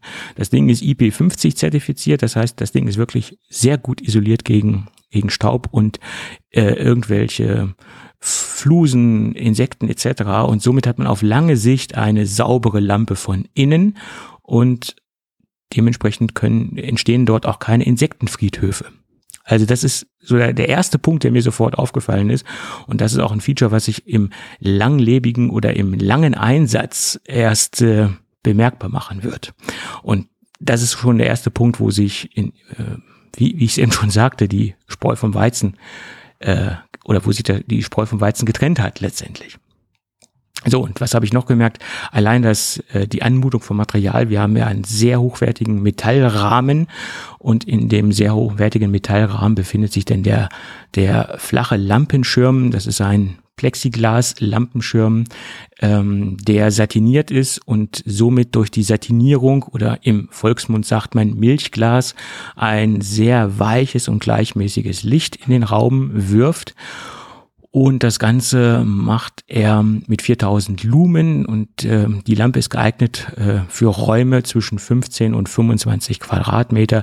Ähm, das ist so die Quadratmeterzahl, wo die smarte Deckenleuchte den Raum optimal ausleuchten kann. Ähm, Anpassung der Farbtemperatur ist ja auch ein sehr wichtiges ähm, ein sehr wichtiger Punkt. Wir können zwischen 2700 und 6500 Kelvin die Farbtemperatur anpassen. Das bedeutet, wir können das Ganze auch ähm, tageszeitbedingt. Morgens braucht man ein bisschen mehr Licht, ein bisschen mehr oder äh, blaues Licht, äh, ähm, kaltes Licht, um in den Tag zu kommen. Und äh, je weiter der Tag voranschreitet, je weiter sollte man auch die Farbtemperatur in den warmen Bereich hineinschieben. Und dadurch, dass man die Farbtemperatur anpassen kann, hat man natürlich auch die Möglichkeit, die Lampe in verschiedenen Räumlichkeiten einzusetzen. Also ich könnte das Ding sogar ins Schlafzimmer hängen und da halt eine wärmere Farbtemperatur auswählen und das dementsprechend auch äh, meiner, meiner Tageszeit vernünftig anpassen das ganze Ding. Das Ding ist auch dimmbar, kommt noch dazu. Also ich habe nicht nur eine Farbtemperaturanpassung, sondern ich kann auch die Lichtintensität auswählen. So, dann kommen wir zu dem, was das Ding noch alles so kann. Ich habe mir so ein paar Eckdaten rausgesucht ähm, und ganz bemerkenswert finde ich, dass das Ding nicht nur Google Assistant und HomeKit kompatibel ist, äh, sondern auch natürlich Alexa kompatibel ist und sogar Samsung Smart Things unterstützt. Es ist in, in, in meiner Wahrnehmung so ein kleiner Exot am, äh, am Smart Home Markt, aber auch der kleine Exot Samsung Smart Things wird unterstützt.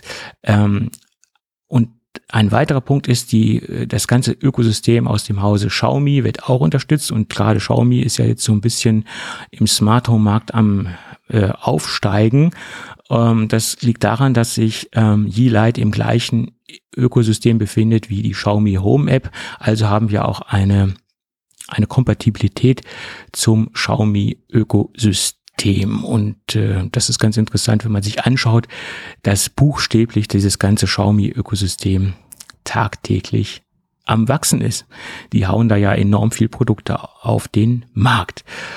Also für mich ist ja entscheidend, dass das Ding HomeKit kompatibel ist. Das ist der erste Punkt, wo ich immer schaue, ist es HomeKit kompatibel? Und wenn die Produkte nicht HomeKit kompatibel sind, dann schmeiße ich die sofort aus meiner Begehrlichkeitsliste raus, sagen wir es mal so. Ja, ähm, das sind so die Eckdaten und die Kompatibilitäten zu den verschiedenen äh, Ökosystemen. Ähm, was ich ganz charmant finde, man kann es nicht nur mit den jeweiligen äh, Plattformen oder mit den jeweiligen Plattformen steuern, sondern im Lieferumfang ist auch eine Bluetooth-Fernbedienung enthalten. Ähm, falls man aus irgendwelchen Gründen die Anbindung oder die Konnektivität versagen sollte, habe ich immer noch die Möglichkeit, die Lampe mit einer Bluetooth-Fernbedienung zu steuern. Natürlich kann ich es dann auch über den herkömmlichen Lichtschalter bedienen. Ähm, das ist auch möglich. Ähm, äh, aber wie gesagt, auch über eine Bluetooth-Fernbedienung. Die ist im Lieferumfang enthalten. Auch enthalten ist das komplette äh, Montagematerial, Dübel, Schrauben etc. Also das Ding ist komplett fertig zur Montage. Also da muss ich mir nicht noch irgendwas zusammensuchen an Befestigungsmaterialien. Das Ding ist quasi direkt einsatzbereit, um das äh, jeweilige, um die jeweilige Lampe an der Decke zu montieren, meinetwegen auch an der Wand, äh, ist ja letztendlich auch möglich. Und das ist ein gutes Stichwort. Wer aus dem Hause Yeelight Vorgängermodelle hat, die featuretechnisch nicht ganz auf dem Stand oder die, wenn die Lampen nicht ganz featuretechnisch auf dem, auf dem Stand sind und man upgraden möchte, hat man eine Halterungskompatibilität. Das bedeutet, ähm, die ganzen alten Halterungen der Yeelight-Lampen sind kompatibel mit den ganz neuen Lampen. Also man muss da jetzt nichts neu bohren und auch schrauben. Man entfernt einfach die alten Deckenleuchten und klickt die neuen Deckenleuchten in die vorhandene Halterung rein. Das finde ich auch sehr charmant, dass man da jetzt nicht noch die Halterung neu entwickelt hat, sondern auf die alten Halterungen gesetzt hat. Ist ja für den Kunden letztendlich auch entscheidend. Ja. Ja, also ich habe die jetzt ungefähr zwei Wochen im Einsatz und äh, kann sagen, dass das Ding seine Arbeit tut, zuverlässig funktioniert, zuverlässig ansprechbar ist und äh, vom von der Materialanmutung liegen da ja Welten zwischen von, von der Lampe, die ich vorher an der Stelle äh, sitzen hatte. Ähm, das ist mir sofort positiv aufgefallen. Ja, und dieses mehrschichtige Design, das wird sich bestimmt auf lange Sicht als sehr positiv äh, zeigen, dadurch, dass das Ding von innen drin nicht so schnell oder eigentlich gar nicht verstauben und ähm, zudrecken kann. Äh, das hat mich persönlich doch sehr positiv angesprochen. Ja.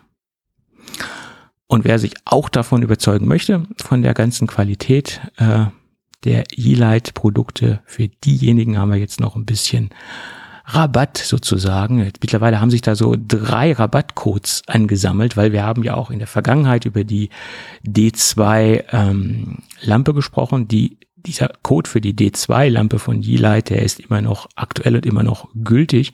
Aber mittlerweile ist jetzt der neue Code dazugekommen, nämlich GCCL, also Gustav Cäsar Cäsar Ludwig, für 30% Rabatt auf die Yeelight Deckenleuchten. Und der Code für die D2 lautet Gustav Cäsar Dora 2. Da gibt es sagenhafte 35% Rabatt auf die Yeelight D2.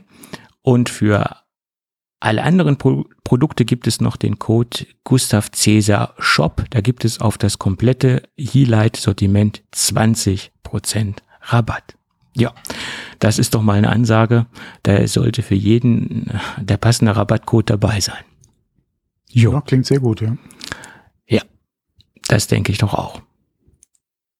Gut, also, somit würde ich sagen, wir bedanken uns recht herzlich für die freundliche Unterstützung bei der Firma Yeelight. Und die mhm. äh, ganzen Rabattcodes, die befinden sich dann auch nochmal in unseren Podcast-Notizen. Jo, dann lass uns mal mit der Sendung weitermachen. Ja. Wo waren wir gerade stehen geblieben? Ich glaube, wir waren bei Stream On stehen geblieben und jetzt können ah, wir nämlich okay, okay, okay. weitermachen stimmt, stimmt, stimmt. mit dem ja. Mac Studio. Da gibt es nämlich einige Leute, die sich über nervige äh, Geräusche negativ geäußert haben. Logischerweise, wenn die Geräusche äh, nervig sind, dann denke ich, äußert man sich da auch negativ drüber. Im Forum von Mac Rumors gibt es Berichte, dass eine, einige Mac Studio Besitzer äh, nervende, fiepende, piepende Geräusche wahrnehmen, äh, Pfeifgeräusche wahrnehmen. Und diese Geräusche sind offenbar ähm, durch den Lüfter entstanden. Äh, allerdings war ich im ersten Moment der Meinung, das könnte auch vom Netzteil kommen, weil es gibt ja teilweise Netzteile, die dann irgendwann so ein hochfrequentes Fiepen, Piepen ans Tageslicht legen. Allerdings liest man jetzt auch auf anderen Portalen Berichte darüber, dass es wohl eindeutig vom Lüfter kommen soll. Also schenke ich dem jetzt mal Glauben und äh, äh, gehe auch davon aus, dass es am Lüfter liegt. Das Ganze tritt mh, mm, bisher bei den Ultramodellen auf und ähm, wir haben ja eine Differenzierung. Die Ultramodelle haben ja ein, ein Kupferkühlsystem und auch etwas andere Lüfter, glaube ich, von der Größe her.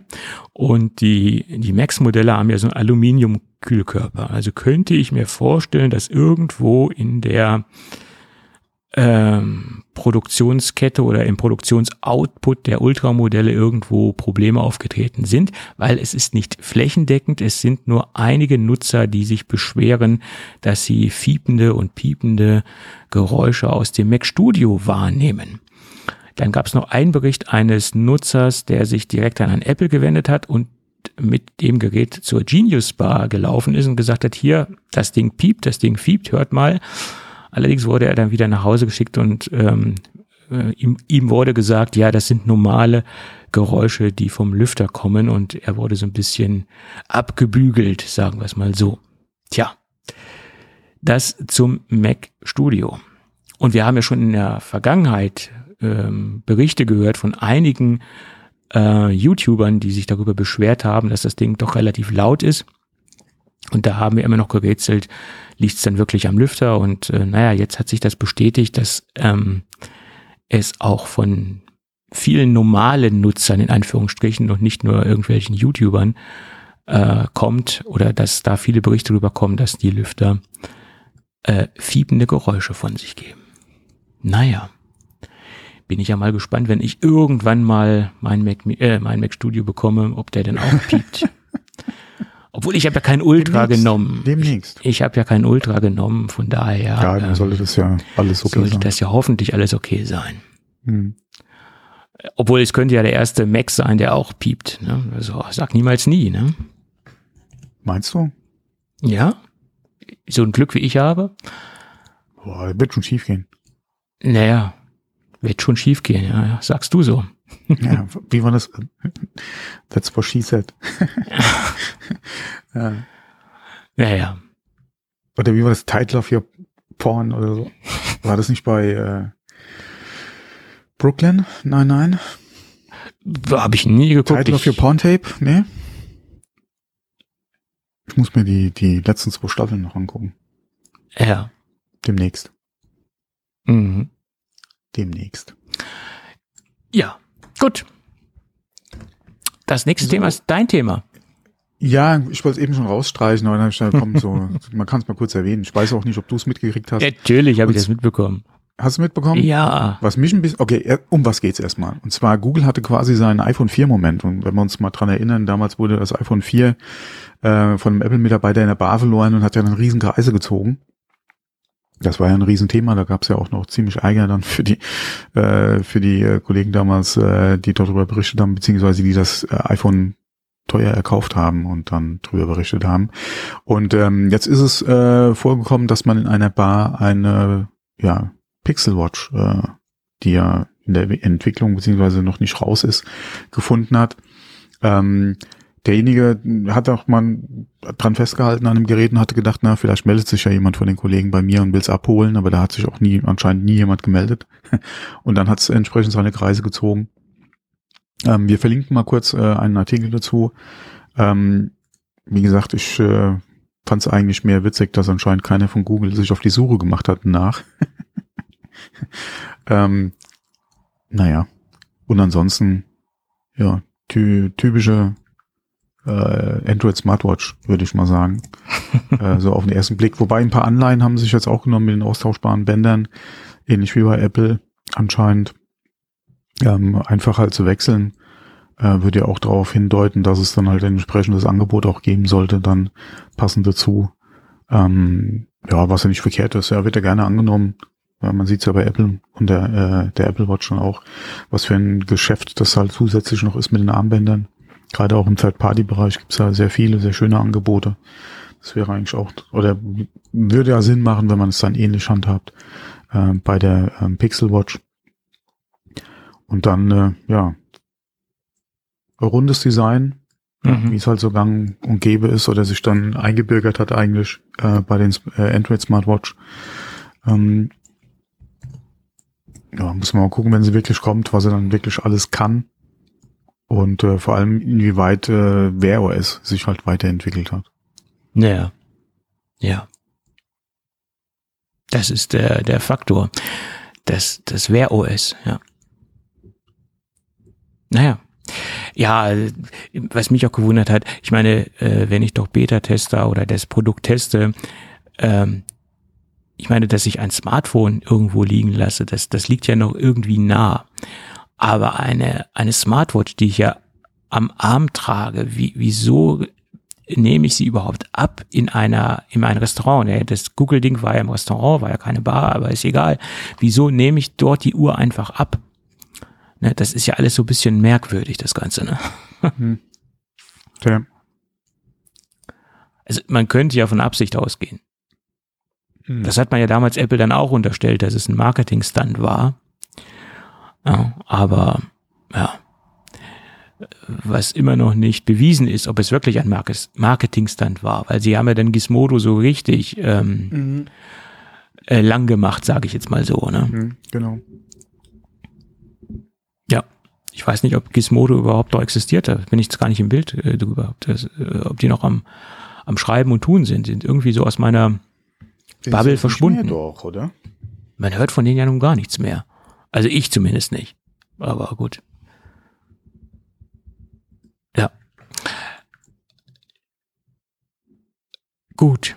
Ähm, dann lass uns nochmal über das Apple Self-Repair-Programm sprechen, weil der Apple Self-Repair-Shop ist jetzt in den Staaten online und man kann jetzt seine ersten Ersatzteile dort kaufen. Nicht nur Ersatzteile, sondern auch Werkzeuge. Und man kann sich sogar ein sehr umfangreiches Werkzeugset ausleihen. Das heißt, wenn man irgendwie eine Reparatur vornehmen möchte und das Werkzeug jetzt nicht anschaffen möchte oder vielleicht das Werkzeug auch zu teuer ist, kann man sich das sogar dort auch ausleihen. Ähm, sie haben das an einen Drittanbieter outgesourced und äh, das Einzige, was direkt bei Apple gehostet wird, sind sozusagen die Beschreibungen, die Manuals, die Anleitungen, die kann man sich direkt bei Apple anschauen. Das ist auch sehr umfangreich und auch sehr detailliert gemacht. Also die Beschreibungen, die ich bisher mir angeschaut habe, hatten eine sehr hohe Qualität und auch in meinen Augen sind das nachvollziehbare Arbeitsschritte. Äh, und ich denke, in einigen Bereichen kann man das schon machen, wenn man so ein bisschen äh, versiert ist und sich so ein bisschen Zeit nimmt, äh, denke ich, ist das für den ein oder anderen äh, Bastler in Anführungsstrichen auch umsetzbar. Ähm, ja, und es gibt auch so ein paar. Ich hätte mir so gewünscht, dass sie einen Scherz machen, ja, und einfach auf die Seite von iFixit verlinken. Ja, aber ich glaube, so weit geht der Humor von Apple nicht. Das wäre was für den 1. April. Das wäre was für den 1. April gewesen. Ja. ja. Schalt die Seite live am 1. April und verlinke einfach alles zu iFixit. Ja, okay. Das wäre so geil gewesen. Aber ich glaube, so gut sind die nicht äh, aufeinander zu sprechen. Hm. Ja. Könnte sein, ja. Aber wie gesagt, es macht auch ein Third-Party-Anbieter oder ein Erfüllungsgehilfe für Apple und die, sie machen es nicht selbst. Gut, und es gibt auch ein paar Preisbeispiele, die ich jetzt mal rausgesucht habe. Ein Bundle zum Tausch der Batterie für das iPhone 12 kostet 70 Dollar. Das beinhaltet natürlich die Batterie oder den Akku, Kleber und Schrauben. Ähm, ja, und ich finde jetzt 70 Dollar für ein Originalersatzteil jetzt nicht so dramatisch. Also das, das Beispiel ist jetzt nach meiner Meinung okay oder äh, die Preisbemessung ist jetzt okay. Und wenn das ganze Ding zurückgesendet wird, gibt es ja auch noch ein wenig zurück. Dann sinkt nämlich der Preis auf 47 Dollar und dann ist in meinen Augen der Preis vollkommen gerechtfertigt, zumindest für diese Akkugeschichte.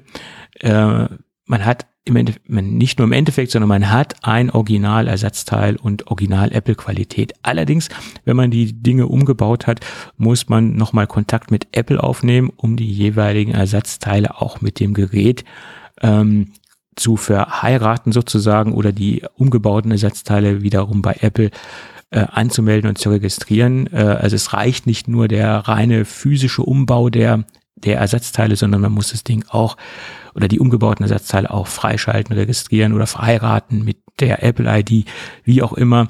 Also da erfolgt dann noch ein, ähm, ein Registrierungsprozess, was ich auch persönlich nicht für schlimm halte. Gab es ja auch viel. Ich glaube, das war mit einer der riesen Kritikpunkte, oder? Ja, aber ich meine, warum nicht? Ich habe es jetzt noch nicht mich so ausführlich mit beschäftigt.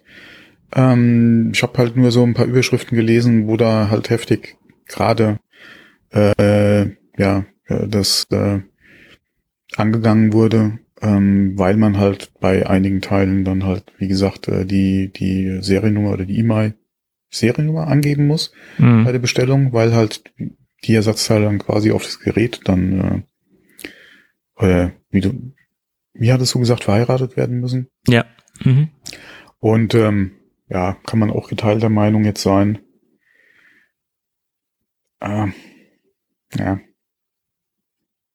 Ist, ja. glaube ich, nicht das, was man eigentlich äh, damit erreichen wollte. Mm, ja, das stimmt. Okay. Aber ich persönlich finde es jetzt nicht negativ. Aber darüber kann man ja auch diskutieren, durchaus. Und wenn man sieht, 47 Dollar, letztendlich, wenn man den alten Akku zurückschickt, mhm. ist jetzt okay. Also,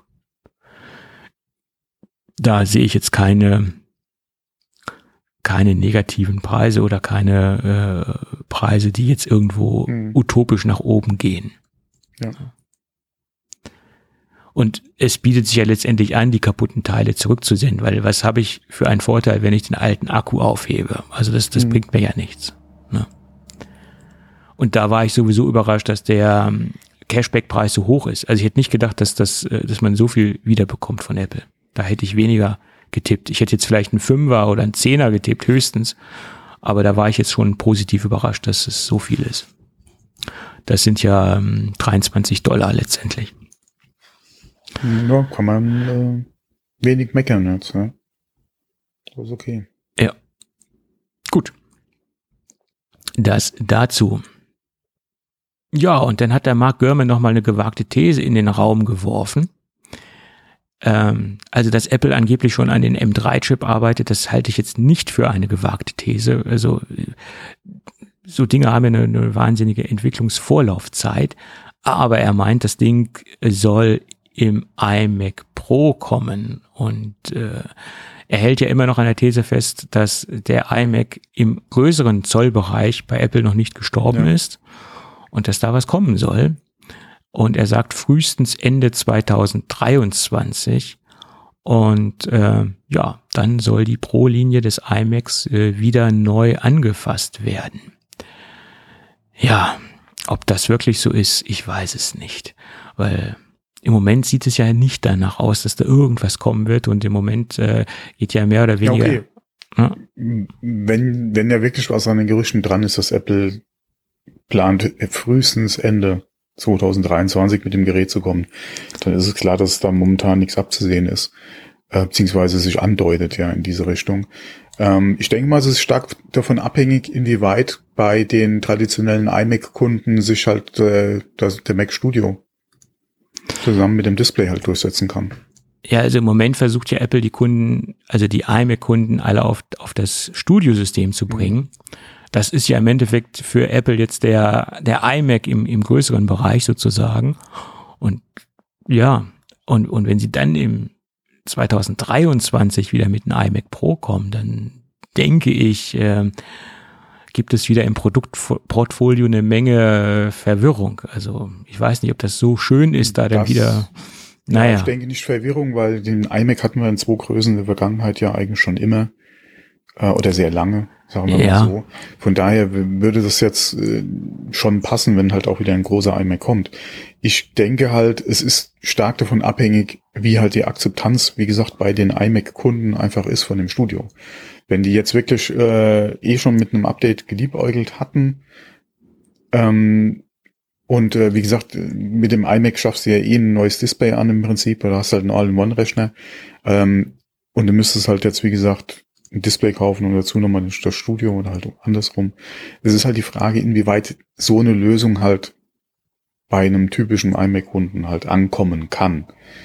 Und äh, oder ob die sagen, okay, ich halte jetzt so lange mit meinem iMac auch noch aus.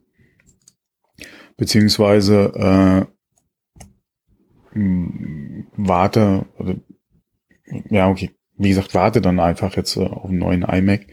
Oder aber, äh, ja, das Schöne ist ja, gen, im Win was hast du im Windows-Bereich äh, Schönes an, an äh, All-in-One-Lösungen? Ja, das ist, kannst du ja nun, das kannst du ja an einem Finger wahrscheinlich abzählen. Ähm, da ist im Prinzip eigentlich zum iMac keine vernünftige Alternative da. Und ähm, wie gesagt, sollte sich da in den nächsten Monaten abzeichnen, dass sie sich da verschätzt haben. Denke ich mal, könnte ein iMac mit einem ja, 27 Zoll, ja, wahrscheinlich ja relativ schnell sogar kommen. Weil was musst du machen? Du steckst dein nächste, nächstes iMac Motherboard anstatt in den kleinen iMac in den großen rein. Peng. Naja, der Produktionsaufwand ist relativ gering. Im Endeffekt haben wir ja mit dem Studio-Display letztendlich ein das iMac. Auch, ja. Also mhm. da ist ja schon sehr viel Technik drinne. Mhm. Ja, machst du ein M2 draus und dann passt das ja. ja. Und mhm also Platz wäre da genug letztendlich. Ja. Also ich bin ein bisschen zwiegespalten bei der ganzen Geschichte. Ne? Also ja. Die, die Frage ist halt, kommt noch mal ein iMac Pro? Hm. Das ist halt die Frage. Weil äh, wir haben jetzt mit dem Studio eine wirklich sehr schöne Lösung. Wie, wie, es ist halt keine All-in-One-Lösung. Mhm. Und äh, ein iMac-Kunde hat sich ja für einen iMac aus einem bestimmten Grund entschieden. Mhm iMac Pro ist nochmal eine andere Frage, ja, weil das war ja damals dann die einzige Alternative im Prinzip zu einem Mac Pro äh, dann gewesen. Aber gerade im 27 Zoll iMac-Bereich hat sich der Nutzer ja speziell dafür entschieden und nicht für einen High-End Mac Mini Intel, ja, oder Intel Mac Mini. Ja. Ähm, wie gesagt, das hatte ja seinen Grund. Und ob der, wenn er wirklich so ein eingefleischter iMac-Fan oder Nutzer ist, dann wirklich auf ein Studio gehen will mit einem separaten Monitor und den zusätzlichen Kabeln, die er ziehen muss, beziehungsweise mit dem zweiten Gerät auf dem Tisch, könnte eventuell bei dem einen oder anderen sehr schwierig werden. Und äh, wie gesagt, ich gehe davon aus, dass einige, gerade auf, auch aufgrund der Tatsache, dass sie vielleicht da sehr zufrieden noch sind mit ihrer Hardware, dann das Thema so lange aussitzen werden, wie sie können. Und gerade im privaten Umfeld, mein Gott, das mehr an Leistung muss es denn jetzt wirklich sein für das viele Geld? Ja, das ist wenn, richtig. Wenn, wie gesagt, wenn das halt nicht deine mhm. äh, bevorzugte Lösung halt ist, mhm. auf ein Studio und ein Display zu gehen. Und äh, ob du dann nicht wirklich sagst, okay, ähm, mein Bauchgefühl und die Gerüchte sagen mir, es soll wahrscheinlich dann ein neues Gerät jetzt doch noch kommen. Äh, die Monate überbrücke ich jetzt mit dem Gerät auch noch.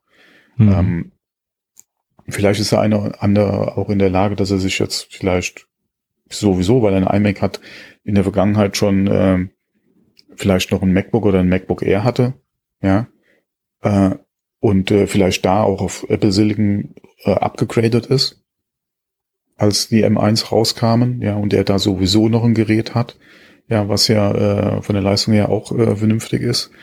Ähm, wie gesagt, das ist so die Zeit vielleicht dann einfach überbrücken, bis wirklich ein neues kommt. Ähm, wie gesagt, beim Pro habe ich nach wie vor ein bisschen Bauchschmerzen, ob das wirklich noch mal so ein Ding sein wird. Ähm, aber im großen iMac, wenn die Nachfrage da ist, kann ich mir sehr gut vorstellen. Ja. Gerade auch wieder mit dem neuen Design. Das kann ich mir, wie gesagt, sehr, sehr gut vorstellen, ja. Gut, schauen wir mal. Also Ende 2023 ist noch ein bisschen hin und da kann natürlich noch viel passieren. Ja. Und ähm, gerade wenn wir, wenn wir wirklich jetzt noch mal ein Mac Mini sehen sollten mit einem Pro oder mit einem Max, ob mhm. jetzt M1 oder M2 mal dahingestellt, aber wenn wir wirklich da jetzt für den Intel Mac Mini Ersatz noch mal, wie gesagt, so ein Pro oder ein Max bekommen sollten, warum solltest du die Technik dann nicht auch in ein iMac stecken? Ja, ja, klar. Produktionstechnisch ist das kein großer Aufwand. Ne? Das ist keine Frage. Sicherlich, mhm. klar. Aber das ist, wie gesagt, stark abhängig davon, wie halt der Studio bei den iMac oder bei den bisherigen iMac-Kunden angenommen wird. Ja. Das, echt, das Ob, ist die Frage. Obwohl sie sind ja jetzt mehr oder weniger äh, dazu gezwungen, das Ding zu nehmen. Es gibt ja nichts Alternatives von Apple. Ja, das ist ja so. Ja klar, es gibt jetzt momentan im iMac-Bereich in der Größenordnung halt keine Alternative. Und da ist halt die Frage, wie sitzen die Leute halt ihren letzten iMac, den sie gekauft haben, halt aus? Ja, ja. Gehen sie wirklich davon aus, es kommt noch mal einer und so lange können sie es halt überbrücken oder sind sie bereit, es mit der letzten oder mit dem letzten iMac, den sie gekauft haben, halt zu überbrücken? Ähm, inwieweit gucken sie sich, wenn sie, wie gesagt, eventuell noch mit einem Vor- oder Vor-iMac auf dem Tisch stehen haben, inwieweit gucken die sich vielleicht auf dem Gebrauchtmarkt eher um mhm. und kaufen sich da nochmal einen der letzten Intel äh, Macs oder vielleicht sogar nochmal einen iMac Pro, ja, der gebraucht angeboten wird von Leuten, die auf dem Studio umgestiegen sind. Aber das kriegt ja Apple mit. Ja, ja klar. Die sehen ja, wie sich gerade in dem Bereich äh, ja auch die Geräte verkaufen. Und wenn da zu sehen ist, dass du den besser oder eher in einem, oder dass die Leute wirklich auf ein iMac warten, beziehungsweise halt zu einer anderen Alternative greifen, wäre Apple eigentlich blöd, wenn sie es nicht machen. Das ist richtig, ja. Ob dann, wie gesagt, wirklich auf Ultra oder so ein iMac Pro kommt, das glaube ich jetzt eher weniger. Ähm, aber nochmal ein großer iMac, also das kann ich mir doch gut vorstellen. Ja. Mhm. Mhm. Ja. Na gut. Ich würde es mir auch wünschen, auch wenn ich kein iMac-Kunde bin. Ja, du. Weil der Markt ist, ist, er ist meiner Meinung nach nach wie vor da. Der Markt existiert, denke ich, immer noch dafür, auf jeden mhm. Fall.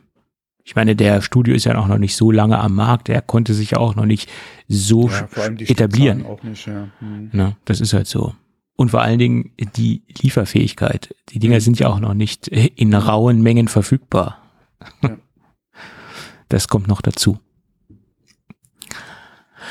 Gut, dann lass uns noch mal über Ladeenergie, über die Luft oder das Ladeenergie über die Luft transportiert wird, sprechen. Also also das, das echte Wireless Charging. Das echte Wireless Charging. Ja, es ist echtes Wireless Charging, auch wenn es nicht unbedingt.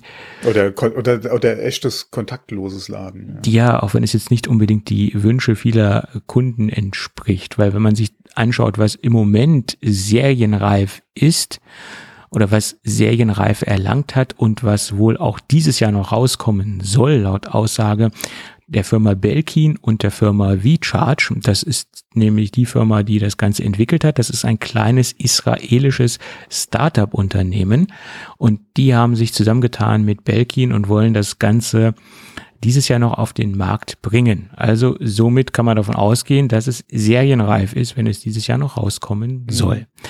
Aber, kleiner Wermutstropfen, das Ganze hat nur eine Ladeleistung von einen Watt. Und das Ganze wird über ein Infrarotsender und Empfänger geregelt. Äh, also diese ganze Ladeenergie wird über äh, oder per Infrarot übertragen. Und das erklärt natürlich auch, dass der, dass die Wattanzahl äh, nicht so hoch sein kann, logischerweise. Infrarot hat natürlich den Vorteil, dass nur gezielt das Gerät angesteuert oder angesprochen wird und jetzt nicht der ganze Raum global äh, ähm, mit Ladeenergie versorgt wird. Ähm, also somit werden nur gewisse Geräte oder halt die Geräte angesprochen, die auch geladen werden sollen. Äh, prädestiniert für diese, für diese Technik sind im Moment eher kleinere Geräte, wie zum Beispiel Smart Home Produkte, Sensoren, Kameras, äh, etc. Fernbedienungen, na gut, Fernbedienungen müssen jetzt nicht unbedingt Smart Home fähig sein oder Smart Home Produkte sein, aber generell Fernbedienungen für Fernseher, sonstige Geräte, die sind natürlich äh, für so eine geringe Ladeenergie prädestiniert. Oder zum Beispiel auch elektrische Zahnbürsten fallen mir da jetzt spontan ein. Und das sind auch die ersten Geräte und die ersten Produkte, die diese V-Charge Ladetechnologie bekommen sollen. Ja, also etwas eingeschränkter und etwas kleiner im, im Bereich der oder im Bereich der Leistungsklasse oder die Leistungsklasse ist etwas geschmälert, als sich das viele wünschen oder vorgestellt haben. Ja, aber ein Anfang. Wenn es jetzt zur Serienproduktion oder zur Serienreife gekommen ist, das Ganze. Ja, inwieweit sich das natürlich dann durchsetzt äh, oder etabliert oder einen Markt findet, muss man dann einfach mal abwarten. Ja. Ähm, weil es wie oft lade ich meine Fernbedienung auf oder muss ich die Akkus von meiner Fernbedienung aufladen? Mhm. Klar will das dann wegfallen, aber das ist jetzt, denke ich mal, jetzt nicht der treibende Punkt, sich so eine Lösung dann irgendwo hinzustellen. Ähm, wenn das natürlich kommen sollte mit dem neuen TV, den du kaufst, ja, dass dann über den TV dann auch gleich der Sender ist für das Laden. Hm, okay, ja, das, das wäre vielleicht noch so ein Thema, aber sich das speziell dann wieder separat anschaffen und die einzelnen Geräte umrüsten oder speziell dafür dann kaufen müssen, hm, gerade auch wieder mit dem Infrarot, ja, das muss dann wieder einigermaßen ausgerichtet sein, etc. Das ähm, bin ich mal gespannt, wie der Markt das annimmt. Ja, vor allem, wie die Angebote aussehen und wie der Markt das annimmt. Also für mich, ich kann es mir jetzt für mich jetzt nicht vorstellen. Gerade bei so einem Anwendungsfall wie Fernbedienung oder selbst wenn es ein, äh, wie gesagt, ein, ein akkubetriebener Bluetooth-Lautsprecher sein sollte oder so, ja, inwieweit das dann ja schwierig. Ja, also ich könnte mir vorstellen, dass es äh, nur eine Marktdurchdringung gibt, wenn es on board ist bei vielen Geräten, die jetzt rauskommen. Also zum Beispiel kommt jetzt ein Fernseher raus und der hat gleich in der Fernbedienung, wie du es mhm. eben sagtest, diese Technologie on board. Ähm, das denke ich wäre. Wenn ich vor einem Fernseher sitzen, der auch im 1 Watt Bereich nur sendet, ja, der meine Fernbedienung aufladen will. Das ist dann die andere Geschichte, ob man das wirklich möchte. Ja. ja. Und da hatten wir in der Vergangenheit ja auch schon über die anderen äh, Konzepte und, und äh, äh, Patente beziehungsweise Entwicklungen ja auch gesprochen, wo wir auch gesagt haben, okay, da ging es jetzt nicht um dieses Infrarot, sondern generell, du hattest halt deine, deinen Sender im Prinzip im Raum, der halt ausstrahlt. Willst du dann in noch einer weiteren Strahlungs- oder willst du dich einer weiteren Strahlungsquelle aussetzen, die dann auch noch in dem Bereich oder mit der Wattzahl arbeitet, damit dein Smartphone geladen werden kann? Äh, ja. Und würde ich sowas in meinem Schlafzimmer haben wollen? Das ist ja so immer mein Argument, ja. Oder, oder mein, nee, will ich da eigentlich nicht haben, ja. Ähm, aber, ja. Ja. Hm. Man, ja, ist halt erst die Frage, wie sicher ist dann überhaupt die, ist dann generell die Technik? Wie gesagt, ein Watt Sendeleistung. Das, oh das, ja, das, ist, ist ja. ein Watt ist nicht gerade wenig in dem Bereich. Wenn man bedenkt, dass die ganze WLAN-Geschichte nur im Milliwatt-Bereich sendet, ja, stimmt auch wieder, ja. Ne. Äh, darf man das nicht unterschätzen. Ne? Mhm. Äh, ich sehe nur den ein, einen Vorteil, dass durch diese Infrarotgeschichte das Ganze ja auch gezielt gesendet mhm. wird und jetzt nicht global in den ganzen Raum reingepustet wird. Aber letztendlich besteht ja trotzdem die Möglichkeit, dass ich durch diese, durch diesen einen Watt äh, Sendebeam quasi einmal durchgehe oder dass ich damit mhm. in Kontakt komme. Also es ist jetzt nicht so, dass ich ja. da gar keine äh, Kontaktmöglichkeit habe. Also von daher äh, kann man das durchaus auch kritisch betrachten. Ne? Mhm. Also muss man mal schauen. Ich bin gespannt, ob das dieses Jahr wirklich rauskommt oder ob das jetzt nur so eine Luftnummer war oder der Zeitraum oder der, das Datum nur eine Luftnummer war.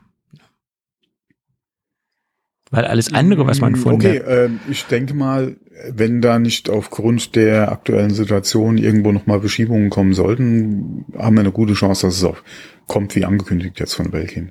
Ja wie, die Frage ist halt, welche Produkte kommen halt zur Markteinführung? Äh, wer ist mit dem, mit an Bord eventuell? Ja, außerhalb von Belgien und VCharge? Gibt es da andere, die Interesse an der Technik haben und die dann zu dem Zeitpunkt dann auch Geräte mit der Technik dann bringen wollen? Ähm, und inwieweit arbeiten dann andere an ähnlicher Technik, um sie zum Beispiel in ihre Geräte zu integrieren. Oder aber wie angesprochen mit dem Fernseher, dass dann sowas kommen soll. Ja. ja.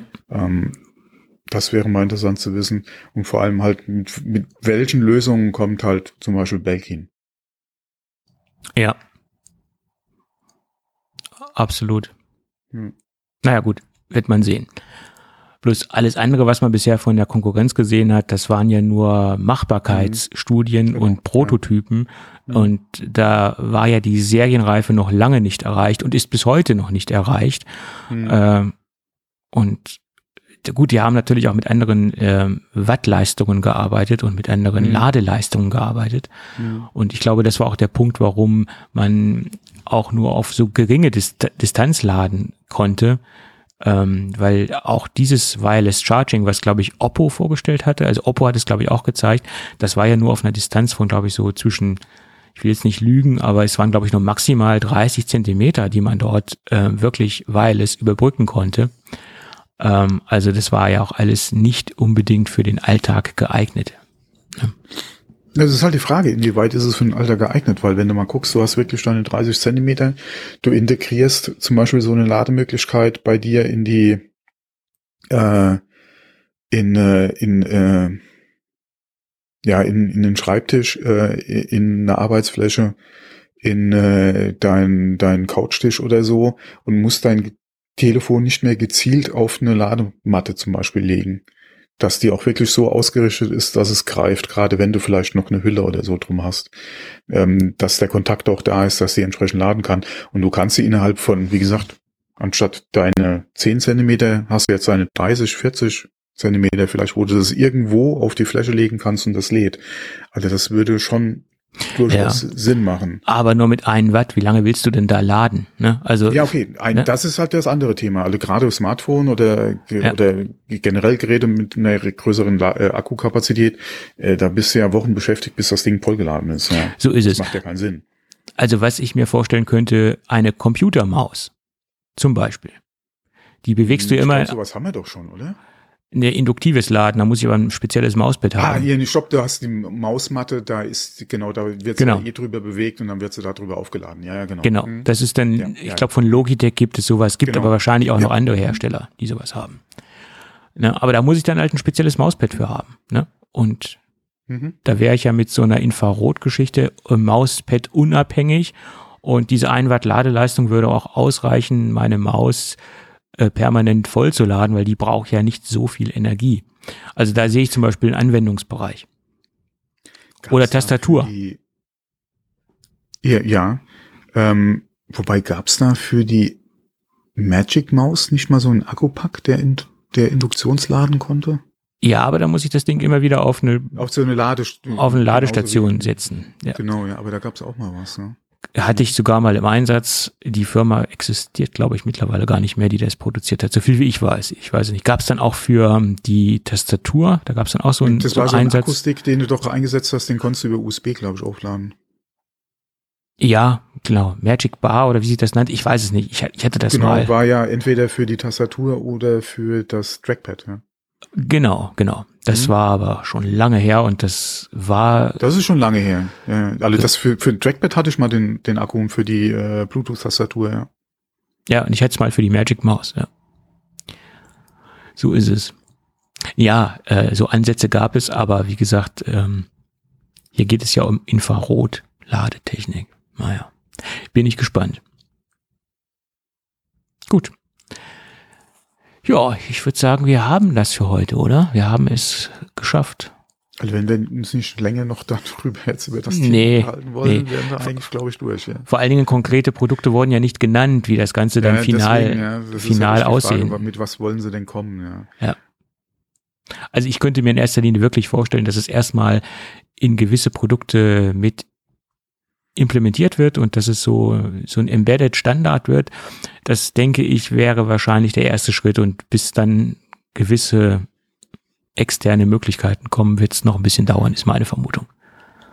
Ja, die Frage ist auch, inwieweit wollen sie halt Zubehör anbieten, um bestehende Technik, die du zu Hause hast, dann ladefähig zu machen.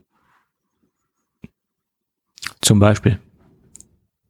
Wie jetzt zum Beispiel, was wir eben hatten mit dem Akku für die Maus äh, oder bei der Bluetooth-Tastatur mit dem Stick, wo wir's- was wir eben hatten, dass man so was dann halt anbietet, was dann halt nur in dem Fall halt über diesen Ladetechnik halt dann halt geladen werden kann. Dass du unter dem Monitor oder so deine Sendestation hättest und kannst dann darüber den Nachrüst, äh, ja okay, bei der, bei den ganzen Mäusen, ja, teilweise mit den integrierten Akkus und Kram wird's halt auch wieder schwierig. Dann bräuchtest du ja eine Maus, Entweder müsste es speziell für die Maus halt einen Akkupack anbieten, äh, oder es wäre eine Maus, die halt normale Standardakkus nimmt, ja, dass du würdest die dann, deswegen, also so ganz, Mhm. so einfach wird's ja nicht, ja, wenn du bestehende Technik halt nachträglich ausrüsten willst, ja. Die, die Ist Frage ist auch, wie weit ist die Reichweite infrarottechnisch, dass ich wirklich diese 1 Watt transportieren kann. Da gibt's ja auch eine, natürlich eine Limitierung. Ne? ja Und das Limit- ich denke mal Tastatur und Maus. Ja, das schon, aber wenn ich jetzt das auf, auf ja. andere Geräte ausbreiten Ja. möchte, das limitiert Genau. natürlich Mhm. auch den Einsatzzweck. Mhm. Ich habe jetzt nämlich gerade mal so an ein äh, Access Point gedacht, so ein Mesh Access Point, Mhm. äh, der ja normalerweise auch Strom benötigt. Und wenn ich das jetzt über diese Infrarotgeschichte aufladen könnte oder betreiben könnte, könnte ich so ein wirklich komplett wireless äh, Mesh Access Point ähm, betreiben. Aber das limitiert, da muss man halt gucken, wo ist der limitieren, limitierende Faktor bei der ganzen Geschichte? Genau. Wie weit komme ich mit dieser Infrarotgeschichte? Ne? Mhm. Aber das wäre natürlich ideal, wenn das gehen würde, dass ich irgendwo so ein Mesh Access Point unter die Decke klebe und da kein ähm, zusätzliche gar keine zusätzliche Stromquelle benötige, sondern einfach nur die Wireless-Verbindung zum zum Router, zum Verteiler benötige und da auch meinen Strom herbekomme. Wenn das gehen würde, wäre das ein ideales Anwendungsszenario. Ne? Mhm. Naja, okay. Schauen wir mal. Gut, aber jetzt haben wir es, denke ich, wirklich für heute. Okay. Und äh, ich würde sagen, wenn alles gut geht, dann hören wir uns dann nächste Woche wieder. Jawohl, bis dann. Ja, ciao, ciao. Tschüss. Tschüss.